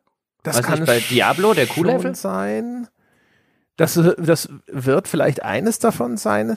Ich überlege gerade, ich, ich meine, ich habe hab was anderes im Sinn, aber halt auch da, so dass jemand gesagt hat, so ja, äh, hier, ne, da gibt's ein geheimes Ende oder du kannst halt das und das als Waffe bekommen und dafür musst du dieses oder jenes tun und es ging halt einfach gar nicht. Ne? Aber das hat sich dann auch ja so fortgepflanzt, es stand dann halt irgendwann bei Game FAQs und so weiter und so fort und auf einmal gab es Leute, die behauptet haben, bei ihnen hat's geklappt. weißt du? So wie, wie das Kind auf, auf dem Schulhof, das erzählt hat, dass es Sylvester Stallone getroffen hat beim Einkaufen und alles. Das kann doch gar nicht sein. Doch, doch, das stimmt. Ja, so, so, so, so schöne, schöne Urban Legends, äh, die sich dann so verbreitet haben. Und finde nach wie vor, also wenn ich jetzt, ich gucke jetzt zum Beispiel gerade, gerade hier raus durch die äh, Fensterfassade in meinen Garten und allein so dieser Gedanke, hm, ist die Ente vielleicht da? ja, ja. Ja, da würdest, wenn du lange genug drüber nachdenkst, ne, dann äh, denkst du dir, aber vielleicht ist die Ente wirklich da. Ja, also man, ja, man sollte ja, man sollte ja keine, also würde mir fern liegen, wenn ich jetzt tatsächlich mit jemandem reden würde, der eine solche, solche Angstphobiker ist und weißt du, ich kann mir das bei Spinnen und so weiter, kann ich mir das gut vorstellen. Hatten wir, glaube ich, auch schon mal im Podcast, also ich im Sonntagscast, weißt du, aber wenn du mir jetzt, jetzt vorlegen würdest, wahrscheinlich hier in dem Raum, in dem ich sitze, oder im Haus äh, derzeit, ähm, wenn mir jetzt jemand vorlegen würde, die Anzahl der Spinnen, die sich hier gerade drin befinden, ja, dann ist das garantiert eine Zahl, bei der ich sagen würde, ich muss hier raus. Ja, insofern sollte man sich darüber nicht zu sehr lust, aber hat die Angst vor einer Ente beobachtet. Warum eine Ente? ja. Hast du dich mal gefragt, wie, wie viele von den Spinnen dich gerade beobachten vor allem? Hör auf! Stop it. Ich mache einfach mal mit dem nächsten Spiel weiter. Ich möchte noch ein, ah. einen Abschlussdisclaimer nochmal in Erinnerung rufen. Also, äh, das ist einfach Among Us. Ich bin dahin, habe gesagt, so, ja, ist klar, ich will spielen. Dann habe ich mir einen dieser Server ausgesucht und fertig. Mir ist schon klar, dass das andere Spielerfahrungen zulässt. Und was ich auch noch, mal, noch, noch hinzufügen will, ist, ich finde, an sich die Idee, dass dort diese Gruppe der Guten in Anführungsstrichen diese Aufgaben erledigen muss. Das fügt ja theoretisch so ein, auch ein Element hinzu, wo du mit guter Teamorganisation äh, einen Vorteil haben kannst. Aber das Spiel bietet irgendwie überhaupt kein Tool an, damit sich das, das Team vernünftig koordinieren kann. Und das finde ich auch blöd in dem Kontext. So, jetzt bin ich damit fertig. Okay. Zombies. Herr Peschke, was halten Sie von Zombies? Zombies, ah, Zombies. Zombies ist ja immer gut. So ein Zombie, da hat keine platzende Köpfe und so weiter. Alles, alles gut. Mm, ich habe nämlich State of Decay 2 gespielt. Oh, das ist aber Crafting-Zombies. Mhm. Und äh, Basisbau-Zombies. Mm.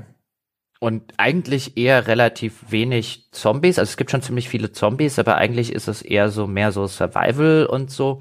Ich mochte ja das erste State of Decay. Das ist ja eine Reihe, ähm, die jetzt mir dann den zweiten Teil hat, die ähm, äh, via Microsoft gepublished wird. Ist deswegen der zweite Teil jetzt auch im Game Pass. Der ist schon vor einigen Jahren erschienen, hat dann einige Patches gekriegt. Bei Release soll der in einem nicht sonderlich tollen Zustand gewesen sein, weswegen ich damals gesagt habe, auch wenn ich den ersten Teil eigentlich ganz gerne gespielt habe, so, na, dann wartest du noch ein bisschen. Und dann gibt es den jetzt mittlerweile in so einer äh, quasi so einer Art Game of the Year Edition. Sie heißt ein bisschen anders. Ähm, ich glaube Juggernaut Edition. Und ähm, da sind halt quasi auch alle DLCs und so weiter drin ähm, und nochmal irgendwie ähm, Bugfixes und so weiter für diese Version. War im Game Pass dabei, habe ich mir gedacht, das probierst du jetzt mal aus, wolltest du ja damals schon spielen. Und State of Decay ist so eine Franchise, bei der Überlebende Zombie-Apokalypse kennt man und bei der man ähm, Überlebende so aus einer Third-Person-Perspektive steuert, die tatsächlich versuchen zu überleben. Man kann sich das gewissermaßen vorstellen wie eine Mischung aus, also ganz grob, wie eine Mischung aus so einem The War of Mine oder so, während man, also was, was das, das, das Basismanagement angeht, aber dann geht man tatsächlich so wie bei einem Third-Person-Shooter, geht man halt raus und sammelt die Ressourcen selbst und bringt Zombies um und so weiter um nicht nur zu überleben, sondern halt auch möglichst sozusagen ein Bollwerk, eine Basis gegen diese Zombies äh, aufzubauen. Das ist voll wie das äh, ursprüngliche Fortnite, oder? Ich weiß nicht, ob dir das, ob wie viel du vom ursprünglichen Fortnite, ich, aber. Ich habe keine Ahnung vom ursprünglichen Fortnite. Okay. Das ursprüngliche Fortnite war eigentlich genau das. Tagsüber Ressourcen sammeln, nachts dein Fort verteidigen. Ne? Das ist die Fortnite, das kommt ja auch von diesem äh, bei uns sagt man, weiß ich nicht, Burgen bauen, ne? wenn man so Kissenburgen baut mit einem Kind oder sowas. Und eine Fortnite sozusagen, ja, das spielt eben auf dieses kindliche Bauen von Forts, wie man, wie das die Amerikaner sozusagen metaphorisch rahmen an. Und also da bist du auch anfangs rumgelaufen, ist ja sehr zerstörbar, die Umgebung. Und dann hast halt alles zerhackt und hast dadurch Ressourcen gesammelt, dann bist du losgezogen, hast dadurch äh, das Fort aufgebaut, hast Fallen gebaut, Wände verstärkt und so weiter. Hast, und dann kam nachts die Zombie-Horde und hast halt dein Fort verteidigt. Das war eigentlich das hm. ursprüngliche Konzept von Fortnite. Hm. Das ist ja auch ein bisschen das ursprüngliche Konzept, äh, wenn du jetzt zumindest, weiß nicht, wie es in der aktuellen Version ist, aber bei Terraria oder so war es ja zum Beispiel auch nicht anders.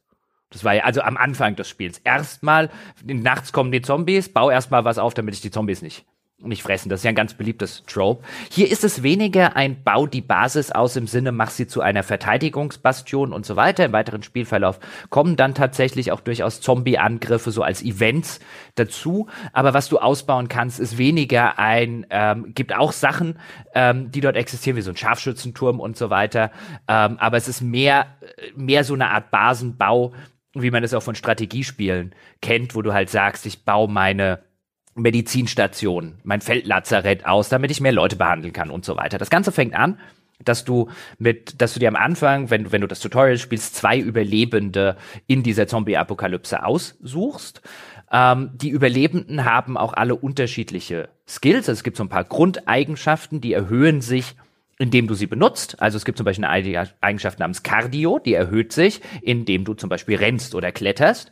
Ähm, und dann kann jeder Überlebende noch ganz spezielle einzelne Skills haben und jeder Überlebende hat bestimmte Persönlichkeitsmerkmale, ähm, die aus einem gewaltigen Pool von mehreren tausend zugelost werden und von denen man, wenn man sich jetzt nicht eine Online-Liste bedient, ähm, auch gar keine Ahnung hat im ersten Schritt, was die eigentlich bedeuten, weil es dann erst im weiteren Spielverlauf, wenn die Skills tatsächlich dazukommen, klar wird, ach, der kann ja dies und der kann ja jenes.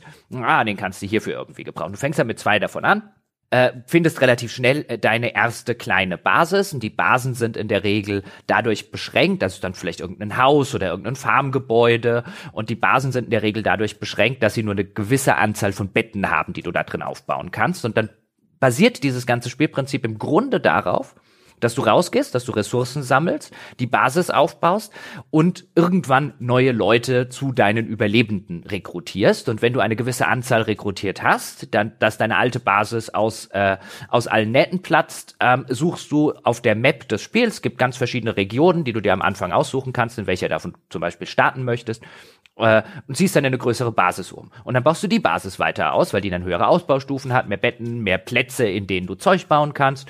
Und wenn du da genug gebaut hast und wieder genug Überlebende rekrutiert hast, ziehst du wieder in die nächstgrößere Basis um. Es hat so einen ganz rudimentären Story, Aspekt, aber das sollte man um Gottes Willen nicht wegen der Geschichte spielen. Das ist im Grunde ist das ein, so eine Art Endlosspiel. Das will also auch, wenn du auf der einen Map das gemacht hast, dass du auf der anderen Map nochmal von vorne anfängst, eine neue Community, wie sie es nennen, aufbauen.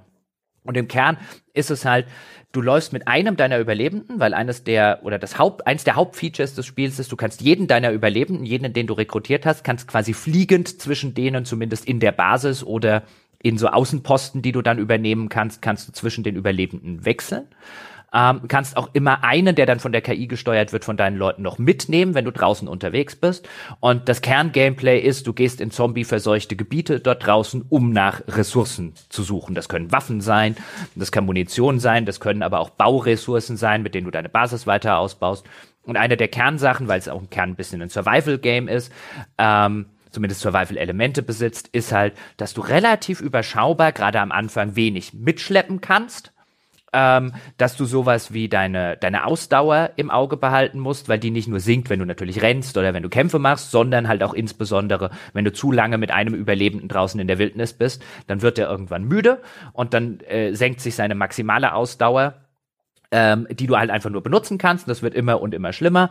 Und deswegen solltest du halt auch zwischen den Überlebenden wechseln, damit die in der Zwischenzeit sich ausruhen können da wieder die maximale Ausdauer zur Verfügung steht. Die können auch krank werden, indem sie sich bei den Zombies halt infizieren. Dann musst du sie ins Lazarett stecken, dann sind sie eine gewisse Weile nicht, äh, nicht verfügbar. Und so switchst du halt immer zwischen einzelnen Überlebenden hin und her, insbesondere zwischen denen, ähm, wo du halt zum Beispiel sagst, deren Fähigkeiten will ich steigern. Also wenn du irgendjemanden medizinisch behandelst, ja, und hast einen Doktor, also jemand, der eine Medizinfähigkeit hat, sollte der das übernehmen, damit seine Medizinfähigkeit steigt wenn du vielleicht jemanden hast, den du zum, zum besonders äh, guten Schützen ja, an der Assault Rifle, an der Pistole, an der Schrotflinte ausbilden willst, solltest halt den mitnehmen und auf Zombies schießen. Wenn du jemand anders hast, wo du sagst, dann, oh, der könnte ein guter Nahkämpfer sein, drückst ihm halt irgendwie eine Machete in die Hand und gehst halt mit dem los und verhaust ein paar Zombies. Oder Ganz wichtig sozusagen ist der Cardio-Skill, den ich schon erwähnt habe, weil der bestimmt, wie viel Maximalausdauer du besitzt, was zum Beispiel dann zu einer tollen Sache führt, was ich immer wieder gerne in solchen Spielen äh, mag, die darauf basieren, dass du, äh, dass du Fähigkeiten durchs Benutzen steigerst. Meine Überlebenden sind nachts, weil die Nacht ist echt relativ finster in dem Spiel, ähm, man kann nicht so sonderlich weit gucken, auch mit Taschenlampe oder Scheinwerfern der Fahrzeuge, die es gibt. Nachts ist es gerade am Anfang des Spiels, wenn man noch nicht sonderlich gut bewaffnet und so weiter ist, kann es relativ gefährlich sein, irgendwo da draußen in die zombie-verseuchte Wildnis zu gehen. Man sieht nicht sonderlich viel. Das Looten von irgendwelchen Zeug ist sowieso relativ schwierig. Also sind meine Überlebenden immer fröhlich nachts einer nach dem anderen um die Basis gejoggt. Geil. Ich bin der Felix Magath der äh, Survival-Horror-Spieler. Weil Felix Magath sagt dir was, Fußballtrainer? Ja, ja, ja. Ja, der hatte ja, der hatte ja immer die, äh, der hatte ja immer den, er wurde ja auch Quelix genannt, ja, hatte ja immer den, äh, den, äh, den Ansatz beziehungsweise äh, den Ruf, äh, äh, dass er so ein, so ein, so ein, so ein richtiger äh, Schleifer, Schinder. Schinder, Schleifer gewesen ist und der Jan Age Fjordhoff, der war auch mal ein Frankfurt-Trainer, der Felix Magath. Jan Age Fjordhoff war damals Spieler und hat berühmtermaßen äh, äh, zu Felix Magath gesagt, ich weiß nicht, weil er sie damals vor dem Abstieg gerettet hat und äh, Jan Age Fjordhoff meinte, ich weiß nicht, ob er die Titanic auch gerettet hätte, aber die Überlebenden wären echt fit gewesen. ja, und so ist es bei mir auch. Ja, fit wie ein Turnschuh waren sie. Wow. Hm ja, Ressourcensammelspiele stehen bei mir eigentlich grundsätzlich immer ganz oben auf der Liste. Ich kann gar nicht verstehen, wie mir dieses Kleinod bislang entschlüpft ist. Ich finde den grundlegenden Ansatz, das mochte ich schon beim ersten Teil. Ich finde diese Idee, du fängst mit so einem oder zwei Überlebenden an, ähm, dann gehst du halt raus. Also dieses wirklich zu versuchen, so ein bisschen das zu simulieren, wie läuft denn das Überleben in so einer Zombie-Apokalypse. Wir suchen uns irgendeine eine Stelle, die halbwegs gut befestigt ist, die vielleicht auch ein bisschen ab vom großen infizierten Geschehen liegt, wo die ganzen vielen Zombies irgendwie sind.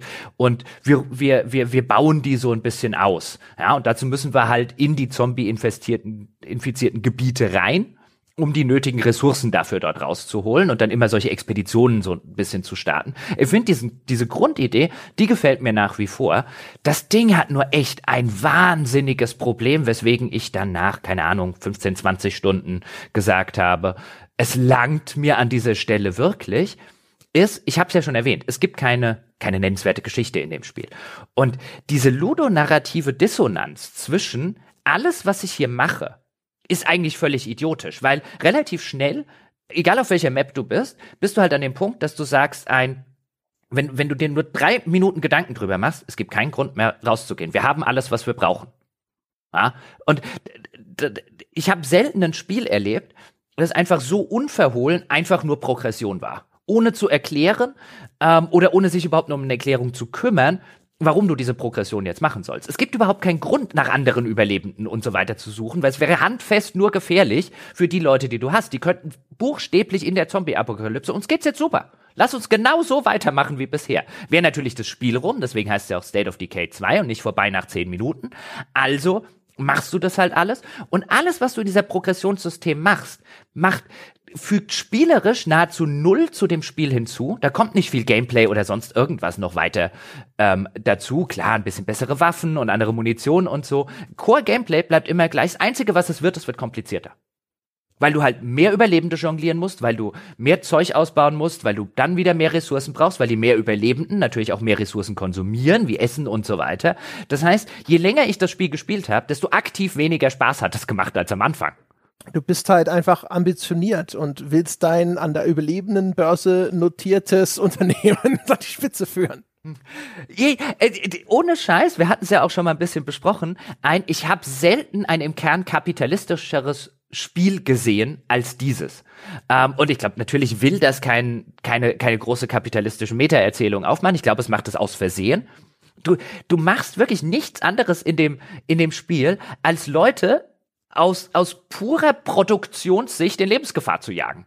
Und es gibt Wachstum ein, um jeden Preis. Genau, Wachstum um jeden der Preis. Der Markt will es so. Wachstum um jeden Preis. Es ist, es ist tatsächlich so. Das ist das, das ist das Spielziel. In der postapokalyptischen Welt bauen wir exakt die gleiche hurra-kapitalistische Welt gleich nochmal. Und wenn man sich so ein bisschen vergegenwärtigt, in vielen Spielen ist es ja, oder in den meisten Spielen ist es ja so, dass du eine Spielfigur hast. Hier hast du ja nicht wirklich eine Spiel, hier hast du ja viele Spielfiguren, aber du hast keinen spielbaren Charakter. Du spielst gewissermaßen so eine Art omnipräsenten Kapitalismus, der immer mal wieder einen der armen Schweine übernimmt, um ihn entweder eine ganze Nacht, ja, einfach nur zur, zur persönlichen, Pro, weißt du, zur Produktionssteigerung um die um die Kaserne beziehungsweise um die Basis rennen lässt um dann in einen anderen reinzuspringen und zu sagen, du bist auch noch nicht gut genug, du bist nicht produktiv genug. Wenn dein, deine Stamina nicht hoch genug ist, ja, dann äh, äh, kannst du nicht weit genug sprinten oder schnell genug sprinten, dauert wieder viel zu lang, geht unsere Produktivität wieder in den Eimer. Du rennst jetzt sofort um äh, Nacht um die äh, Nacht um die Basis drumrum. Und am nächsten Tag, so, du marschierst jetzt raus, ja, und holst hier lebensgefährlich Zeug. Nicht, weil du irgendwas davon hast. Für dich hätten wir schon alles, was wir brauchen. Du hast was zu essen, du hast medizinisch und, und so weiter. Aber sonst wachsen wir hier nicht mehr. Das ist total geil, hurra kapitalistisch, das Ding. Wie sind denn die Trickle-Down-Economics? Also, wenn du in die größere Basis umziehst, verbessert sich denn dann wenigstens irgendwie die Lebenssituation der Leute? Werden die immer schicker? Nee, eigentlich nicht. Eigentlich, je mehr Leute du hast, desto mehr Krach machen die. Und das führt zu mehr Zombie-Angriffen. Das heißt, du hast sogar noch eine Mechanik, die eigentlich, wahrscheinlich, weil sie das halt machen wollen, damit halt, weißt du, nicht nur eine größere Basis umziehst und dann ist die halt einfach groß. Sie wollen halt noch einen Bedrohungseffekt haben. Aber auch das ist eigentlich, sollte eigentlich die incentivizen. Ähm, ich wollte gerade sagen, das spricht für kleinere Kolonien. Ja, es ist, es ist halt aktiv, also das macht das Spiel ja auch komplizierter. Nicht komplexer, nur komplizierter. Je größer deine Basis wird, desto mehr Shit hast du halt einfach zu tun. Du bist wie so ein, wie so ein kleiner Tante Emma Laden, ja, in dem alles super funktioniert, der eines Tages beschließt, ich will ein Konzern werden. Ja? Der Geist des Micromanagements. Ja, und ich will ein Konzern werden, wir müssen mehr Leute einstellen und so weiter. Und am Ende bist du halt eigentlich nur mit deiner ganzen Scheißbürokratie beschäftigt. Ja, und Leute gehen drauf und du machst das nur, um zu wachsen. Und ähm, ist jetzt nicht der, der Meta-Grund, warum ich aufgehört habe, sondern weil es mir halt irgendwann ein bisschen auf den Sack gegangen ist, weil es halt dann echt viel Fleißarbeit wird. Und dann halt solche Mechaniken, die am Anfang noch ganz nett sind, wie ein Inventar ist enorm begrenzt ähm, der einzelnen Figuren ähm, und dann bist du halt irgendwann ständig mit Inventarmanagement und Micromanagement, Schissel und Scheiß beschäftigt und irgendwann hat's mich halt ein bisschen genervt, aber auf so der kapitalistischen Sicht, irgendwann muss ich das mal in einem kompletten Podcast oder ich muss ein Essay oder so drüber schreiben. Das ist so ein brillantes kapitalistisches, also das ist Kapitalismus in a nutshell, ja, unabsichtlich, aber perfekt dargestellt. Kannst du Arbeitskräfte auch einfach verheizen ja. und durch neue ersetzen? Ja, du kannst, kannst halt neue rekrutieren und das ist halt immer halt auch relativ zufällig. wen du, äh, wen du bekommst, wenn du jetzt halt eine Gruppe neuer Überlebenden irgendwie reinholst. Und dann guckst du als allererstes, wirklich buchstäblich das erste, weil das Spiel halt so aufgebaut ist. Was du machst, ist, was kann der? Und dann stellst du fest, oh, nur Scheißdreck. Und dann kannst du ihn auch buchstäblich exilen. In den Wald schicken. Ja. ja. Das ist, Gehst du mit ihm einfach direkt zum nächsten Zombie-Lager und äh, lässt dann die Kontrolle los. Good luck. ja, das kannst du machen. Ja, das ist natürlich die Arschloch-Variante. Ja, aber es gibt halt auch noch, weißt du, du kannst halt auch die Jeff Bezos-Variante machen. Ja, du gehst nicht mit dem in den Wald, du drückst einfach auf den Exile-Button. Es gibt einen extra okay, Button also dafür. Die, das ist ja die Management-Variante, ja. das entpersonalisierte. Genau. Sagen Sie der HR bitte, seine Dienste werden nicht länger benötigt. ja, genau. Das ist quasi ein Entlassen Sie diesen Mann. Wo ist eigentlich Peter? Peter stellt sich neuen Herausforderungen ja. außerhalb unserer Kolonie. Wie zum genau. Beispiel genau. Überleben. Ja, Peter wollte sich beruflich neu orientieren. ja, genau. Es ist halt, das ganze Ding ist halt so aufgebaut. Diesen Exile-Button finde ich auch so absolut großartig in diesem Kontext, weil es halt auch wirklich ist. Und dann, dann auch mit diesen Persönlichkeitsmerkmalen ist total super, weil die natürlich gamey-mäßig an irgendwelche Skills zum Beispiel drangehängt werden. Und dann gibt es halt, gibt es halt so Merkmale wie, keine Ahnung, Nerd oder so. Ja. Und ähm, der, der bekommt dann zum Beispiel einen Bonus, falls er den Computer-Skill irgendwann mal haben sollte und hat wahrscheinlich auch eine größere Wahrscheinlichkeit, den zu kriegen bei irgendeinem so Levelaufstieg. Und wenn du aber schon einen hast, der Computer hat, dann kommt er, also buchstäblich, kommt halt so ein Typ reinmarschiert zum ersten Mal. Hallo, ich bin der Fred und so, ich bin übrigens ein Nerd. Raus! so gut. Haben wir schon, Fred. ja, Fred, geh dich töten lassen. Vielen Dank für Ihre Bewerbung, aber zum derzeitigen Zeitpunkt haben wir leider im Segment keine weiteren Positionen offen, aber wir würden gerne Ihre Unterlagen ja, in unserem Archiv aufbewahren, ja. falls sich das je ändern sollte. Ja, genau, fürs nächste Mal. Lassen Sie uns Ihre Bewerbungsunterlagen da. Und jetzt gehen Sie ja. bitte da vorne in die Zombie. Und siehst schon, wie Sie so in so eine Feuertonne wandern, weißt du, während Fred traurig zum Tor rausmarschiert. das ist so gut. Gibt's eigentlich, gibt's wenigstens so eine, so eine Art, weiß nicht, so ein Moralsystem nee. oder sowas? Also, wer, da, also, das ist wirklich auch kapitalistisches Utopia. Das heißt, der, die werden nicht unzufrieden, wenn du irgendwie 15 Leute hier in Wald Nee, die werden unzufrieden, wenn sie die nicht. gründen keine Gewerkschaften. Nee, die werden auch nur ein bisschen unzufrieden, auch wenn sie nicht genug zu fressen haben. Es ist nicht so, dass sie sofort davonlaufen. Ja, das sind schon gute Mitarbeiter. Aber gibt es Zufriedenheit? Was? Gibt es sowas wie Zufriedenheit? Oder? Ja, es gibt ein Zufriedenheitslevel. Also zum Beispiel, wenn du halt nicht genug Betten hast, werden die halt unzufrieden. Ist nicht so, als kannst du die nicht aufnehmen. Die können auch am Boden pennen, die Arschgeigen, ja. Aber sind halt nicht mehr ganz so zufrieden. Ist es für dich von Vorteil, sie auf dem Boden pennen zu lassen? Gab es Momente, wo du dir gedacht hast, ja, ich könnte euch allen Betten bereitstellen, aber dann wäre ehrlich gesagt meine mein Margin, ja. ja, die Profitmargin. Ja, es ja. gibt es gibt es gibt schon so Sachen. Also häufig ist es so, dass halt einfach die maximale Anzahl der Betten pro Basis ähm, beschränkt ist, damit sie halt so ein so ein so ein Progressionssystem haben. Ja, aber es gibt auch schon Sachen, wo du halt einfach sagen kannst, ein, nö, da baue ich jetzt kein Bett hin, da kommt eine Munitionskammer hin. Sitzt immer noch in deiner Anfangsbasis, alle schlafen irgendwie so auf dem, auf dem Boden in ja. dich gedrängt, in engen Reihen und du sitzt so da und sagst so, es tut mir echt leid, aber die Profitmarge ist total super. Wenn wir jetzt in die andere Basis umziehen, die Betriebskosten, das bringt mich um, da, da muss ich den Benz verschrotten und das wollen wir alle nicht. Ja, ja. Und ähm, vor allen Dingen, es gibt, es gibt noch solche Spezial- äh, äh, Spezial-Quirk-Skills, äh, äh, wie sie heißen. Ähm, und dann, dann, dann hast du halt, ähm, dann hast du halt Leute, die sind dann, was weiß ich, der hat dann als Quirk-Skill Comedy. Ja, und der, äh, äh der, der, der, der gibt es dann so, ähm, ein paar Boni, die der hat, also jetzt jemand, der halt so im Herz äh, so humorvoll ist, so ein kleiner Comedian und so weiter, der steigert halt zum Beispiel die Zufriedenheit und ein paar Belohnungen, die du irgendwann kriegst. Aber zumindest so weit, wie ich es gespielt habe, war es halt immer so ein, okay, den Zombies die Witze erzählen. what, what the fuck do I need you for? Und es ist halt jeder, der dieses Scheißspiel so ein Soft-Skill besitzt, ja, um wie Music und, und Geek-Trivia und äh, äh, Hairdressing, äh, was jetzt nicht unbedingt ein Soft-Skill ist und so weiter, ist halt so jedes Mal so ein Tö mit Ö. Das war vor allem eh gut, weißt du, so anstatt die Lebensbedingungen zu verbessern, stellst du halt einfach den Pausenclown ein. ja, jetzt sind sie doch alle viel glücklicher, seitdem der, der Franz da ist und haben in der Pause immer ein paar Witzchen erzählt. ja, nee, aber das, das also zumindest ich habe da nie den Punkt. Mag sein, dass das irgendwann im späteren oder im Endgame oder so. Aber ich hatte halt wirklich den Fall, und kommt eine neue Gruppe Überlebende und einer davon ist irgendwie Hairdresser. Und ich habe mal kurz geguckt, gegoogelt, was das Zeug bringt. Dann habe ich gesagt, ja, den Zombies die Haare schneiden, hier machst du es nicht. so als Meta-Erzählung klingt es gerade wieder fantastisch. Weißt ja. Jochen Geber und seine Überlebendenkolonie und so sagen Sie, glauben Sie, die Leute in diesen Bedingungen, dass die unglücklich sind? So, warum denn? Hören Sie doch die singen im Baumwollfeld, denen geht's super. Ja, aber das Spiel incentiviert das halt. Das, also in der Hinsicht ist es echt auch ein netter Meta-Kommentar auf solche asozialen Systeme, die das natürlich auch incentivieren. Ähm, in der Realität aber hier, also ich hatte viel Spaß auf dieser Ebene mit dem Spiel, ähm, aber irgendwann wurde es mir halt einfach zu kompliziert. Aber es ist so geil, hurra kapitalistisch. Ich habe nie ein kapitalistischeres Spiel gesehen als das. dagegen, dagegen ist, also was dagegen ist sowas wie Anno oder selbst eine Frostpunk oder sowas, die ist halt auch noch, weil es halt auch null Moral in irgendeiner Form abbildet. Klar, ab und zu ist es mal wahrscheinlich anhand der Persönlichkeitsmerkmale, äh, äh, die eine Figur hat. Ab und zu hast du halt einen dabei, wenn du draußen unterwegs bist, weil es kannst ja einen Follower haben. Den hast du natürlich nur dabei, weil der noch ein Inventar hat. Ja, der ist nur zum Schleppen da, die dumme Sau. Das ist der einzige Grund ich finde es so geil, wie je länger man drüber nachdenkt, desto schlimmer wird's vor allem, ja. weißt du? So die Typen, die sich nachts äh, beim um, um den Block joggen treffen. So, was machen wir denn hier eigentlich? Jochen sagt immer, ein gesunder Geist in einem gesunden Körper.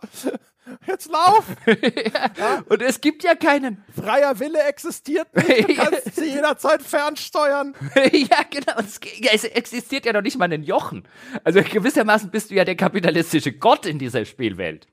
weißt du so, ich möchte einmal mich selbst verwirklichen. Ich gehe jetzt aus freien Stücken zum Tor. Nein, nicht zurück, nein! Warum bewegen sich meine Füße in die andere Richtung? Es bräuchte so Denkblasen der Figuren, die die ganze Zeit verzweifelt versuchen, die, die irgendwie die Herrschaft über ihren Körper zurückzugewinnen. Ja, und es ist halt auch, dadurch, dass halt Anzahl der Betten und irgendwann werden sie vielleicht mal irgendwann unmotiviert und du hast auch so einen richtigen Incentive in dem Spiel, wo du vielleicht am Anfang ähm, noch denkst, weißt du, es gibt so eine Spezialfähigkeit, die hatte ich, ich glaube Recycling oder sowas hieß die und der hat mir halt einfach pro Tag eine gewisse Anzahl Ressourcen gegeben. Und den hatte ich in einer Partie, hatte ich den ziemlich früh und da dachte ich, oh, cool, hier, keine Ahnung, 25 irgendwie sowas am Tag. Und so, ey, also du bist mal eine coole Sau hier, ja, du bist hier, du bist hier, wir sind Buddies, ja. Und irgendwann nach fünf Stunden Spiel oder so, war das halt viel weniger, als ich jeden Tag automatisch selber wieder beigefahren habe. Und dann war es halt so ein, ja, was kannst denn sonst noch? und äh, da war halt nicht mehr viel sonst da. Wie würden Sie Ihren Wert für die Mannschaft beschreiben? Und ich sag mal, jetzt recycelt er woanders. er wurde recycelt. Ja, der kann auch sein. Und, das äh, fehlt auch noch, so diese Frostpunk-Elemente, dass du sagen kannst, so wird ein harter Winter, ich schätze, wir werden Peter essen müssen. also, und manchmal anhand dieser Persönlichkeiten ist es ja so, dann bist du halt mit den Packeseln draußen und dann erzählen sie dir irgendeinen Schwank aus ihrem Leben oder so. Das ist halt alles völlig uninteressant. Und du sitzt, ich saß dann so aktiv da, unser Packesel halt's Maul. Ja, du sollst schleppen, nicht reden. We mehr tragen, auch, weniger quatschen. Auch das wahrscheinlich so, weißt du, wie der, wie der Klischee-Firmenboss ja, ja, meine Frau und ich, wir haben jetzt auch noch ein Kind zu Hause und so. Ist mir scheißegal. Ja. Wie viele hast du verkauft heute, will ich wissen. Ja, ja. Also in der Hinsicht, in der Hinsicht schönes Spiel. Vielleicht bereite ich das irgendwann mal. Ich hätte ja größte Lust, irgendwie so ein, so ein Essay über das versehentlich kapitalistischste Spiel aller Zeiten zu schreiben. Das ist bestimmt alles Absicht. Das State of Decay ist bestimmt auch doppeldeutig gemeint. Das ist also wirklich gute, gute, guter Meta-Kommentar auf, auf teilweise auf. Also sie treiben halt alles so auf die Spitze, was halt auch viele andere Spiele einfach machen. Ich meine, das sind ja alles so Mechaniken und Elemente, die vielen solcher Spiele anheimwohnen. Ich habe sie nur noch selten geballt und so geradezu zynisch auf einem Haufen gesehen.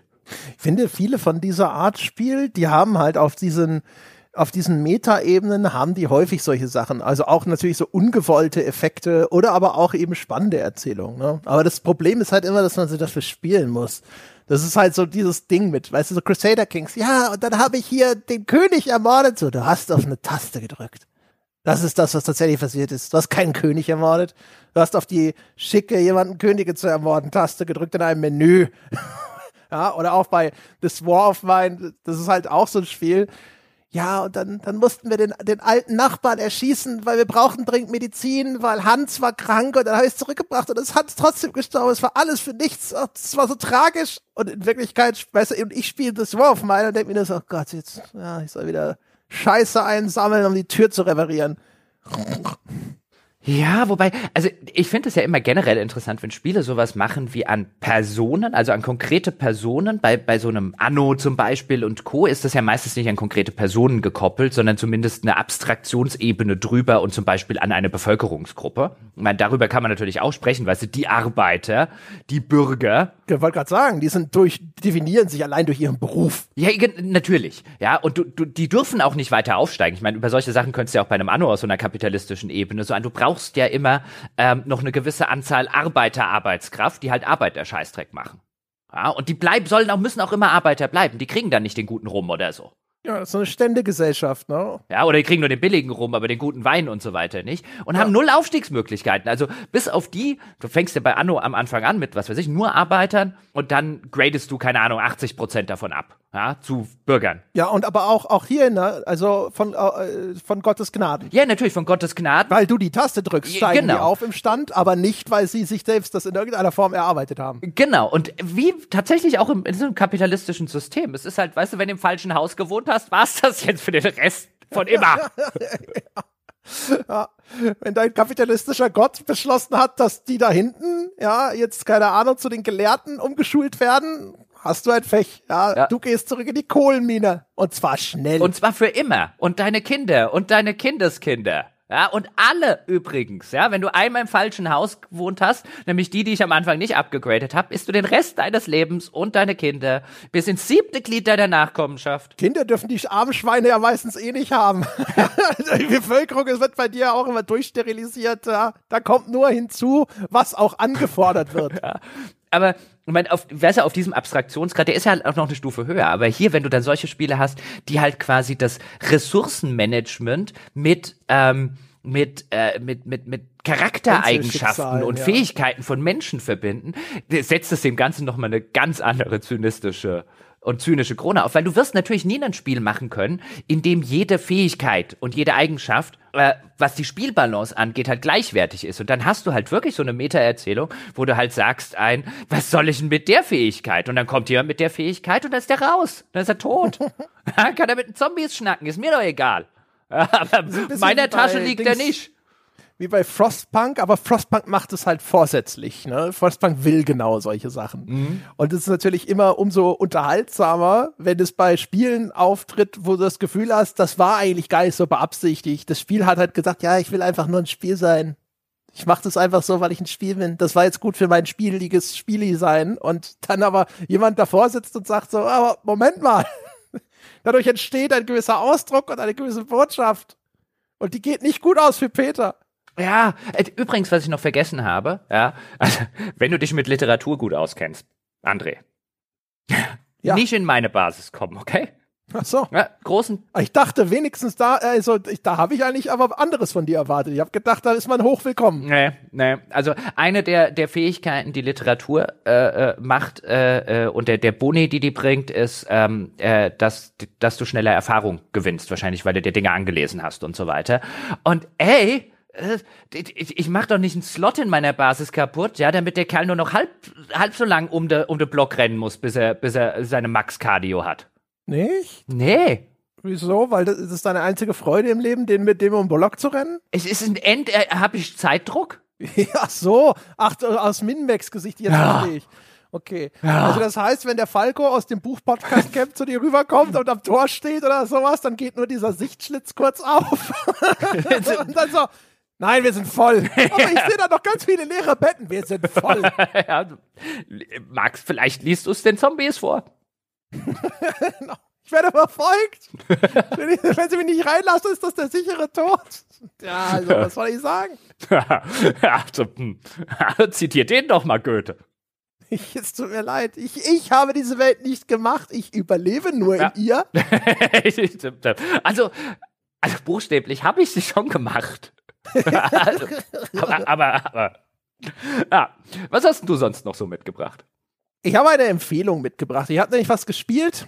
Das ist sehr klein, das ist sehr kurz und das ist kostenlos. Das heißt, if on a winter's night for travelers, also hier, ne, da sind sie schon die Literaten sozusagen, zumindest bei der, beim Titelfindungskomitee. Äh, das ist ein Point-and-Click-Adventure. Ich hatte ja so eine Phase, nachdem ich mit Dom Darkside Detective gespielt habe, beziehungsweise kurz davor. Und habe ich gedacht, ich hätte mal wieder Bock auf Point-and-Click-Adventures. Und dann habe ich noch ein bisschen weiter Point-and-Click-Adventures gespielt. Und das hier, das ist mir und irgendwie vor die Flinte gekommen, schon vor ein paar Wochen. Ich habe einfach gegoogelt, was sind denn die besten Point-and-Click-Adventures 2021, sowas, und dann spuckt ja Google einfach irgendwas aus und dann habe ich mich da so ein bisschen durchgeschaut und das war jetzt halt einfach sehr kurz, das ist wirklich sehr, sehr kurz, also weiß ich nicht, halbe, halbe, dreiviertel Stunde. Es ist klein, es ist niedlich, es ist kostenlos und dann habe ich das mal gespielt. Und ich muss sagen, das ist für so eine kurze, kostenlose Erfahrung ist das wirklich ein kleines Perlchen. Es ist eine, eine absolute Empfehlung, das kann man sich wunderbar kurz anschauen. Das startet in einem mysteriösen Zug. Da stehen äh, mehrere Leute rum, alle tragen Masken und keiner weiß so genau, wie sie in diesen Zug gekommen sind. Das dauert ungefähr drei Sekunden und du denkst dir, okay, das ist bestimmt irgendeine so jenseits Fegefeuer-Erzählung. Und dann erinnern sie sich also alle, wie, was ist denn das Letzte, woran sie sich erinnern, bevor sie in diesem Zug wieder zu sich gekommen sind? Und das sind so kleine Vignetten in die Vergangenheit. Also dann eben für jeden dieser Reisenden immer einen die alle relativ kurz sind, manche sehr kurz. Die erste, so als Einführungsding, ist super kurz und dann kommt ein bisschen was längeres noch hinten dran, aber alles sehr überschaubar. Und das Coole daran ist halt vor allem die Inszenierung. Das hat eine Pixeloptik, wie sollte es anders sein, aber eben so eine isometrische Perspektive. Das finde ich sehr ungewöhnlich für einen Point-and-Click-Adventure aus so einer ISO-Perspektive und dann eben zusätzlich Pixel Art. Man kennt das ja, so Grim Fandango und so hatte auch schon so eine ISO-Perspektive, aber das ist echt, echt, echt hübsch und es hat ein paar echt coole inszenatorische Kniffe. Und das, um das zu erläutern, werde ich jetzt das Ding gleich spoilern. Deswegen die Vorwarnung, wer sich das kurze Ding einfach vorher mal geben will, der kann ja mal hier entweder Pause machen oder vielleicht noch mal einfach eins weiterspringen. Äh, ganz kurz. Spoilerst du dabei auch den Roman? Es gibt einen Roman. Es gibt einen Roman, der relativ bekannt ist, der auch heißt If on a Winter's Night a Traveler. Auf Deutsch, wenn einer Rei irgendwas mit einem Reisenden, kann ich gleich nochmal nachgucken. Wenn einer eine Reise tut? Nee, ein bisschen anders heißt der. Das ist ein sehr, sehr, der steht schon ewig und drei Tage auf meiner To-Read-Liste und wird sehr, sehr empfohlen, weil er, weil er auch so ein, so ein sehr experimenteller, postmodernistischer, quirky äh, Roman und Co. ist. Ähm, kann es sein, dass das Spiel auf dem basiert? Ich habe keine Ahnung. Ich wusste bis eben nicht, dass so ein solcher Roman existiert. Ah, von Italo Calvino. Ah, ja, mhm. ja. Ja, na klar. Äh, also äh, gemessen an den anderen Romanen, die ich von dem gelesen habe, kann ich mir das schon also, vorstellen. Also ich, ich hätte es jetzt ungern gespoilert, weil ich den Roman echt immer noch lesen wollte. Das ist, glaube ich, der ist, glaube ich, jetzt nicht so ewig lang, aber muss, musst du spoilern?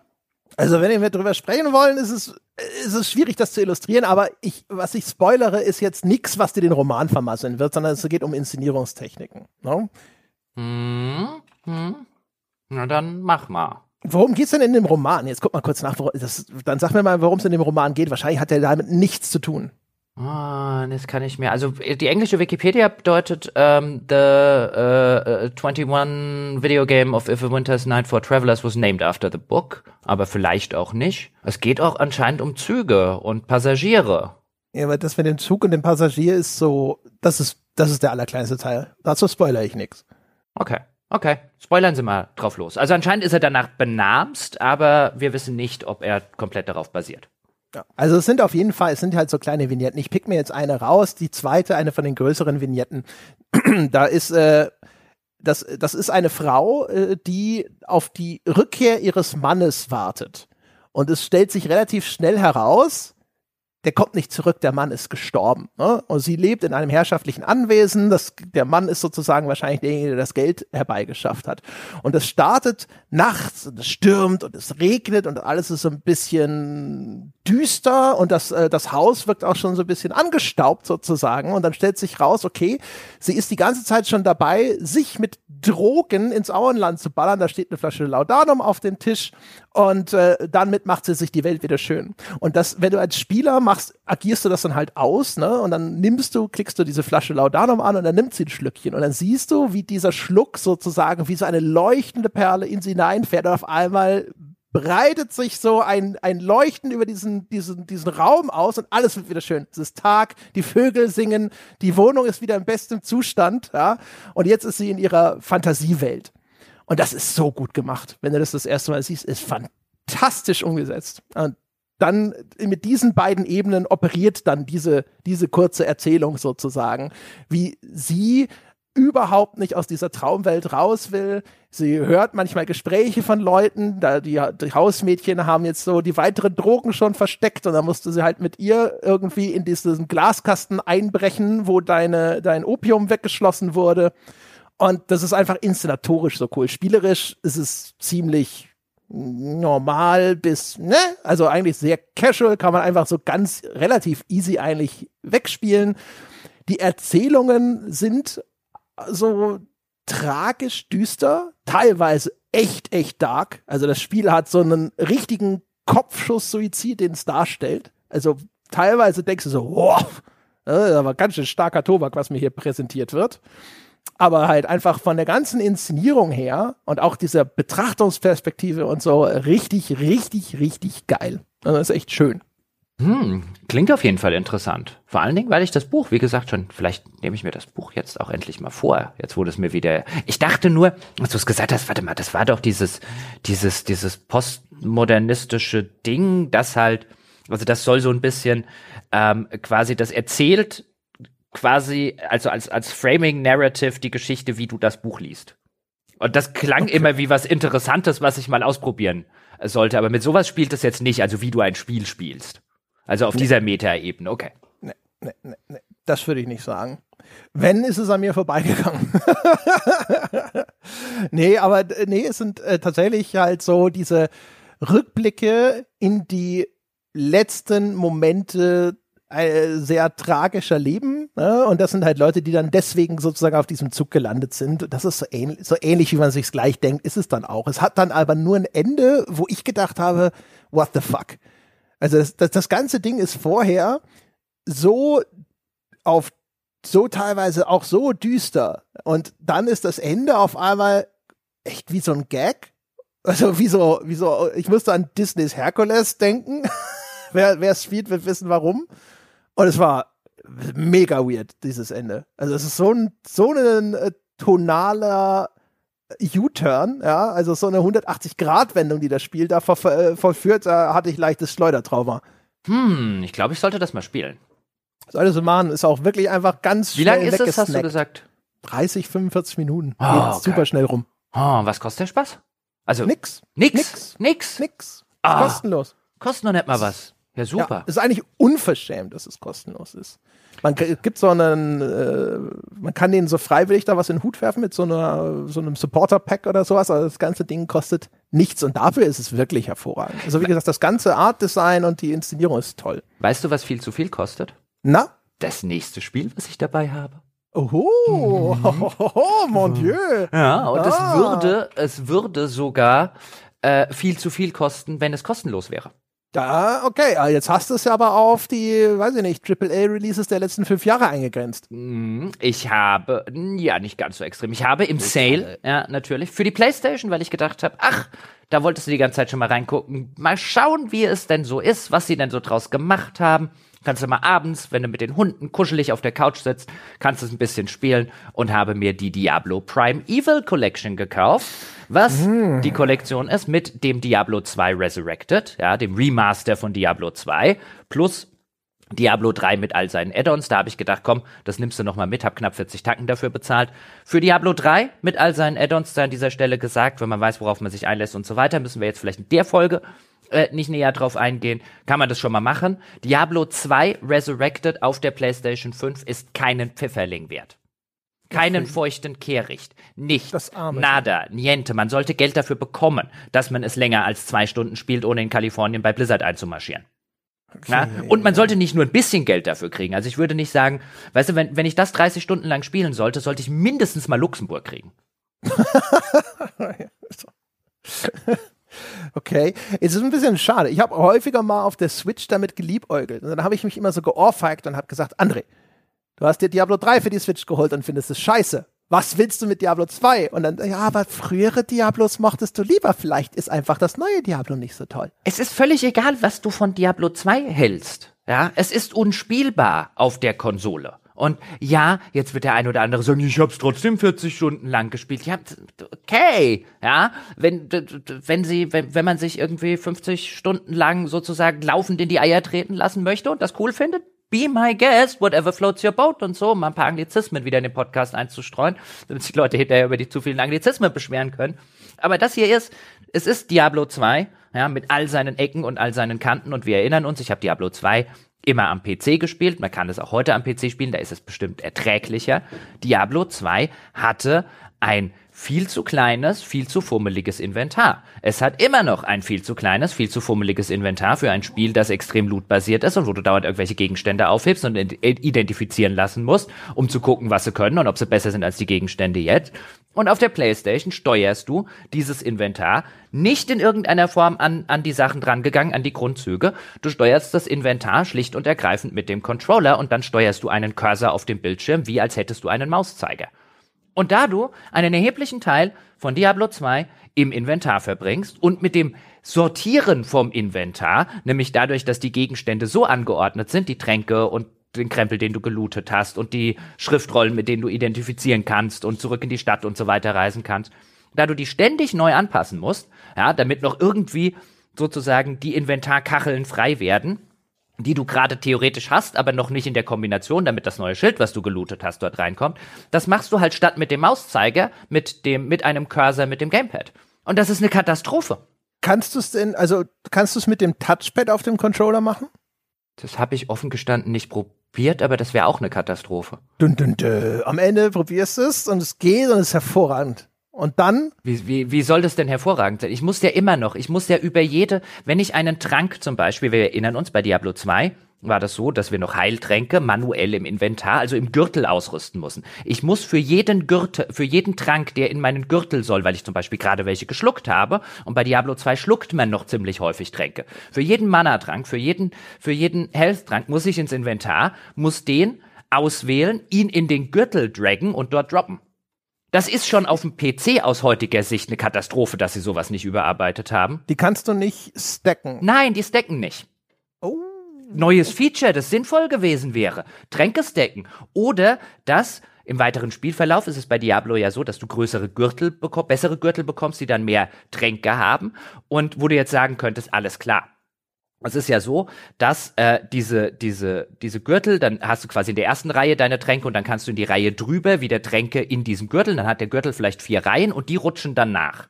Aber die musst du alle einzeln in diesen Gürtel packen und wenn der Gürtel leer ist, rutscht nicht etwa irgendwas aus dem Inventar nach. Dann musst du den wieder voll machen. Und zwar mit dem Controller. Mm. Und deinem Cursor.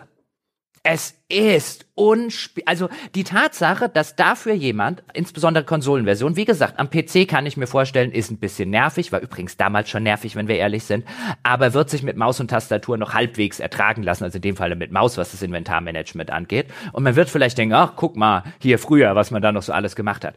Auf der fucking Playstation ist das unspielbarer Scheißdreck und jeder, der diesem Spiel eine gute Bewertung gegeben hat, anstatt zu sagen, machen Sie einen weiten Bogen drumrum, niemand verdient 40 Tacken, der sich so wenig Mühe mit sowas für moderne Anforderungen an die, weißt, dann verkaufst mir nicht für die PlayStation 5, wenn du dir, wenn no fucks are given sind. Ja, das ist reine, absurde Geldmacherei, die verurteilt gehört und nicht auch noch mit irgendeiner guten Bewertung gelobt wird. Es ist mir scheißegal, wie das restliche Spiel äh, äh, ist. Das ist unspielbarer Mist.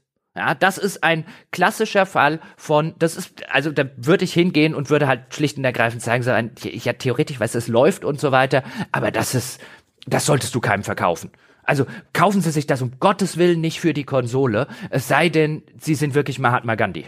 Ist denn, ist denn, ist denn das restliche Spiel sonst gut? Aber mal trotzdem gefragt. Also es hat schon Spaß gemacht, die drei Stunden, die ich durchgehalten habe. Okay. Ja, war schon okay ja, hat gefühlt mehr Substanz in, in mancherlei spielerischen Hinsicht als jetzt Diablo 3, weil es halt deutlich schwieriger ist.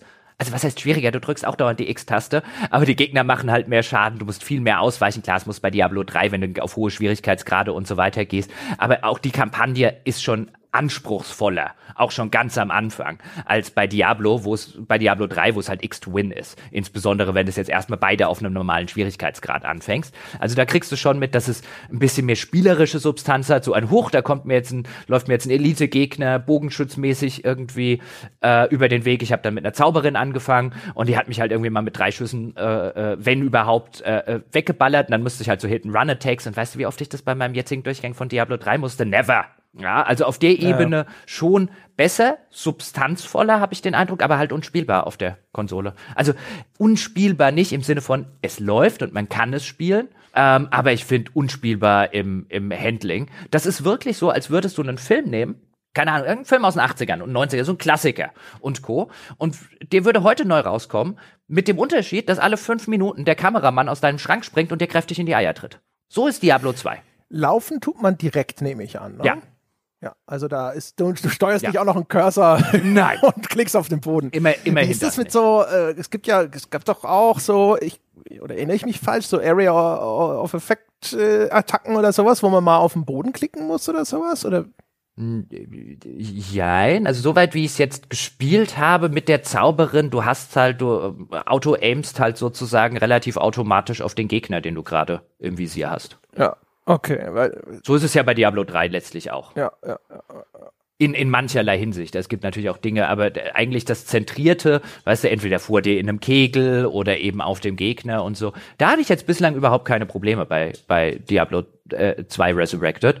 Ich sehe nur nicht ein, dieses Spiel so zu spielen, weil man ist halt wirklich häufig im Inventar. Die Leute, die damals gespielt haben, man wird sich noch dran erinnern, jeder Gegenstand, der, jeder seltene Gegenstand ist erstmal nicht identifiziert, muss man im Inventar mit einer Identifikationsschriftrolle ähm, äh, erstmal identifizieren. Jedes Mal, wenn man zurück in die Stadt will, brauchst du eine Schriftrolle des Town Portals und so weiter. Und all dieses fummelige, friemelige Ding, die himmelvielen Heiltränke, die du im Laufe dieses Spiels konsumierst, weil das Spiel um den Konsum von Heiltränken und Mana-Tränken herum designt ist. Gerade wenn man zum Beispiel eine, eine, eine Zauberin und so weiter spielt. Du musst ständig Mana-Tränke schlucken, musst ständig wieder ins Inventar, ständig wieder den Krempeln einzeln dort einsortieren, weil sie nicht mal eine Stacking-Funktion, weißt du, dass die einzelnen Weißt du, so ein, ein Mana-Trank, ein Hitpoints-Trank, ein Health-Trank, die benutzen halt eine Kachel im Inventar. Wenn die wenigstens auf stapelbar auf 10 wären oder so, wird es schon ein bisschen helfen. Aber no fucks were absolutely no fucks were given by Blizzard.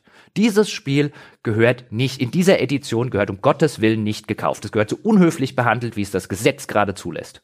Sie wollten das Meisterwerk Diablo 2 einfach unberührt lassen.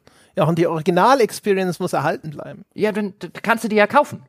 Man kann, kann, ja, kann ja Diablo 2 jetzt, weißt du, dann verkauf mir doch Diablo 2. Ja, für 3,99 Euro oder so. Ja, aber du willst ja, du willst ja also in der Primeval Version, da ist jetzt das Ganze noch dabei, aber da wollen sie ja 60 Tacken dafür sehen. Gut, dass Diablo 3 dabei. Und Diablo 3 ist, wenn man sich weiß, worauf man sich einlässt, habe ich jetzt auch noch, das heißt ein bisschen, eigentlich auch wieder viel zu lange gespielt. Ähm, das ist schon auf der, das ist auf der Konsole super spielbar. Also kein Pro, ich würde sogar sagen, dass mir Diablo 3 auf der Konsole mehr Spaß gemacht hat als auf dem PC. Ähm, wegen der Steuerung äh, gerade so Inventarmanagement ist da jetzt nicht 1000 Prozent perfekt, aber so viel besser als, als das bei Diablo 2. Das ist vielleicht auf dem PC noch ein bisschen komfortabler, aber die ganze Steuerung und so. Ähm, bei Diablo 3 hat man beinahe den Eindruck, das wird, mit, das wird für Konsolen entwickelt und nicht für einen PC. So gut funktioniert das darauf. Ähm, aber Diablo 2 Resurrected zumindest auf der Konsole und eigentlich ist es auch auf dem PC äh, eine Frechheit, sowas zu veröffentlichen und da so viel Geld dafür haben zu wollen. Unverschämtheit. Das arme Diablo 2, gerade erst resurrected und schon wieder beerdigt. Ey, ich, ich hasse das aber auch. Diese, diese ganzen, ähm, äh, diese ganzen, Dinger, diese GTA Collection jetzt neulich, also du kannst ja eine Liste von Remastern machen, wo einfach nur Dollarzeichen in den Augen der Hersteller existieren und dann das Ganze dann auch noch von, von Presse und Öffentlichkeit irgendwie schön gelabert wird. So, ja, aber das zugrunde liegende Spiel ist doch, das zugrunde liegende Spiel hast du die ganze Zeit für 3,99 gekriegt. Hier wollen sie, oder für 5,99 oder für was auch immer. Hier wollen sie jetzt richtiges Vollpreis sehen, zumindest zum Release, für irgendetwas, wo quasi keine Arbeit reingeflossen ist. Nämlich an all den Stellen, ja, bei Diablo 2 Resurrected ist jetzt natürlich ein paar äh, Grafikeffekte, größere Auflösungen oder so, aber an all diesen Stellen, wo sie jemanden hinsetzen hätten müssen, der rechtfertigt, warum sie dafür so und so viel Geld sehen wollen, der dann nämlich Arbeit richtig eingesteckt hat, nämlich Inventarmanagement und so, war es ihnen halt zu viel, weil sie wissen, es gibt genug Idioten dort draußen, insbesondere auf äh, äh so Multiplikatorenseite, die es halt trotzdem feiern, weil es Diablo 2 ist. Und das ist halt zynisch von, zynisch widerlich von, von, von, von Blizzard und Activision in dem Fall und arschkriecherisch vom Rest. Es geht mir auf den Sack. Jetzt denke ich die ganze Zeit, auf der Switch müsste das Problem ja wahrscheinlich nicht im gleichen Maße existieren. Äh, probier's aus, ja. ich weiß es nicht. Wie gesagt, ey, ich muss mir immer in Erinnerung rufen, dass das wahrscheinlich einfach das war halt in seiner Zeit. Also Diablo 2 mochte ich damals schon auch nicht so gerne. Diablo 1 habe ich geliebt. Verstehe auch nicht, warum Diablo 1 irgendwie so das, das komische Stiefkind ist, das unter der Treppe le leben muss wieder und dass das nicht als erstes Mal neu aufgelegt wird. Das würde mich echt interessieren. Das würde ich gerne nochmal spielen. Aber das gibt's ja noch nicht mal in irgendeiner äh, Kröten- und Rüben-Variante im, im Battlenet, wie es bei Diablo 2 ja vorher schon der Fall war. Das ist ja irgendwie so verschollen, glaube ich. Gab es das mal als Beigabe auf irgendeinem USB-Stick in der Special Edition oder war es auch Diablo 2? Das weiß ich nicht mehr. Ich weiß es auch nicht mehr. Ich habe nur das Gefühl, so da, da, das würde mich mal tatsächlich interessieren, weil Diablo 2, das war damals schon so, wo ich dachte, so, ja, weiß nicht. Und Diablo 3, da stellt sich nach drei Stunden das Gefühl von Assassin's Creed ein. Dieses, was mache ich hier eigentlich?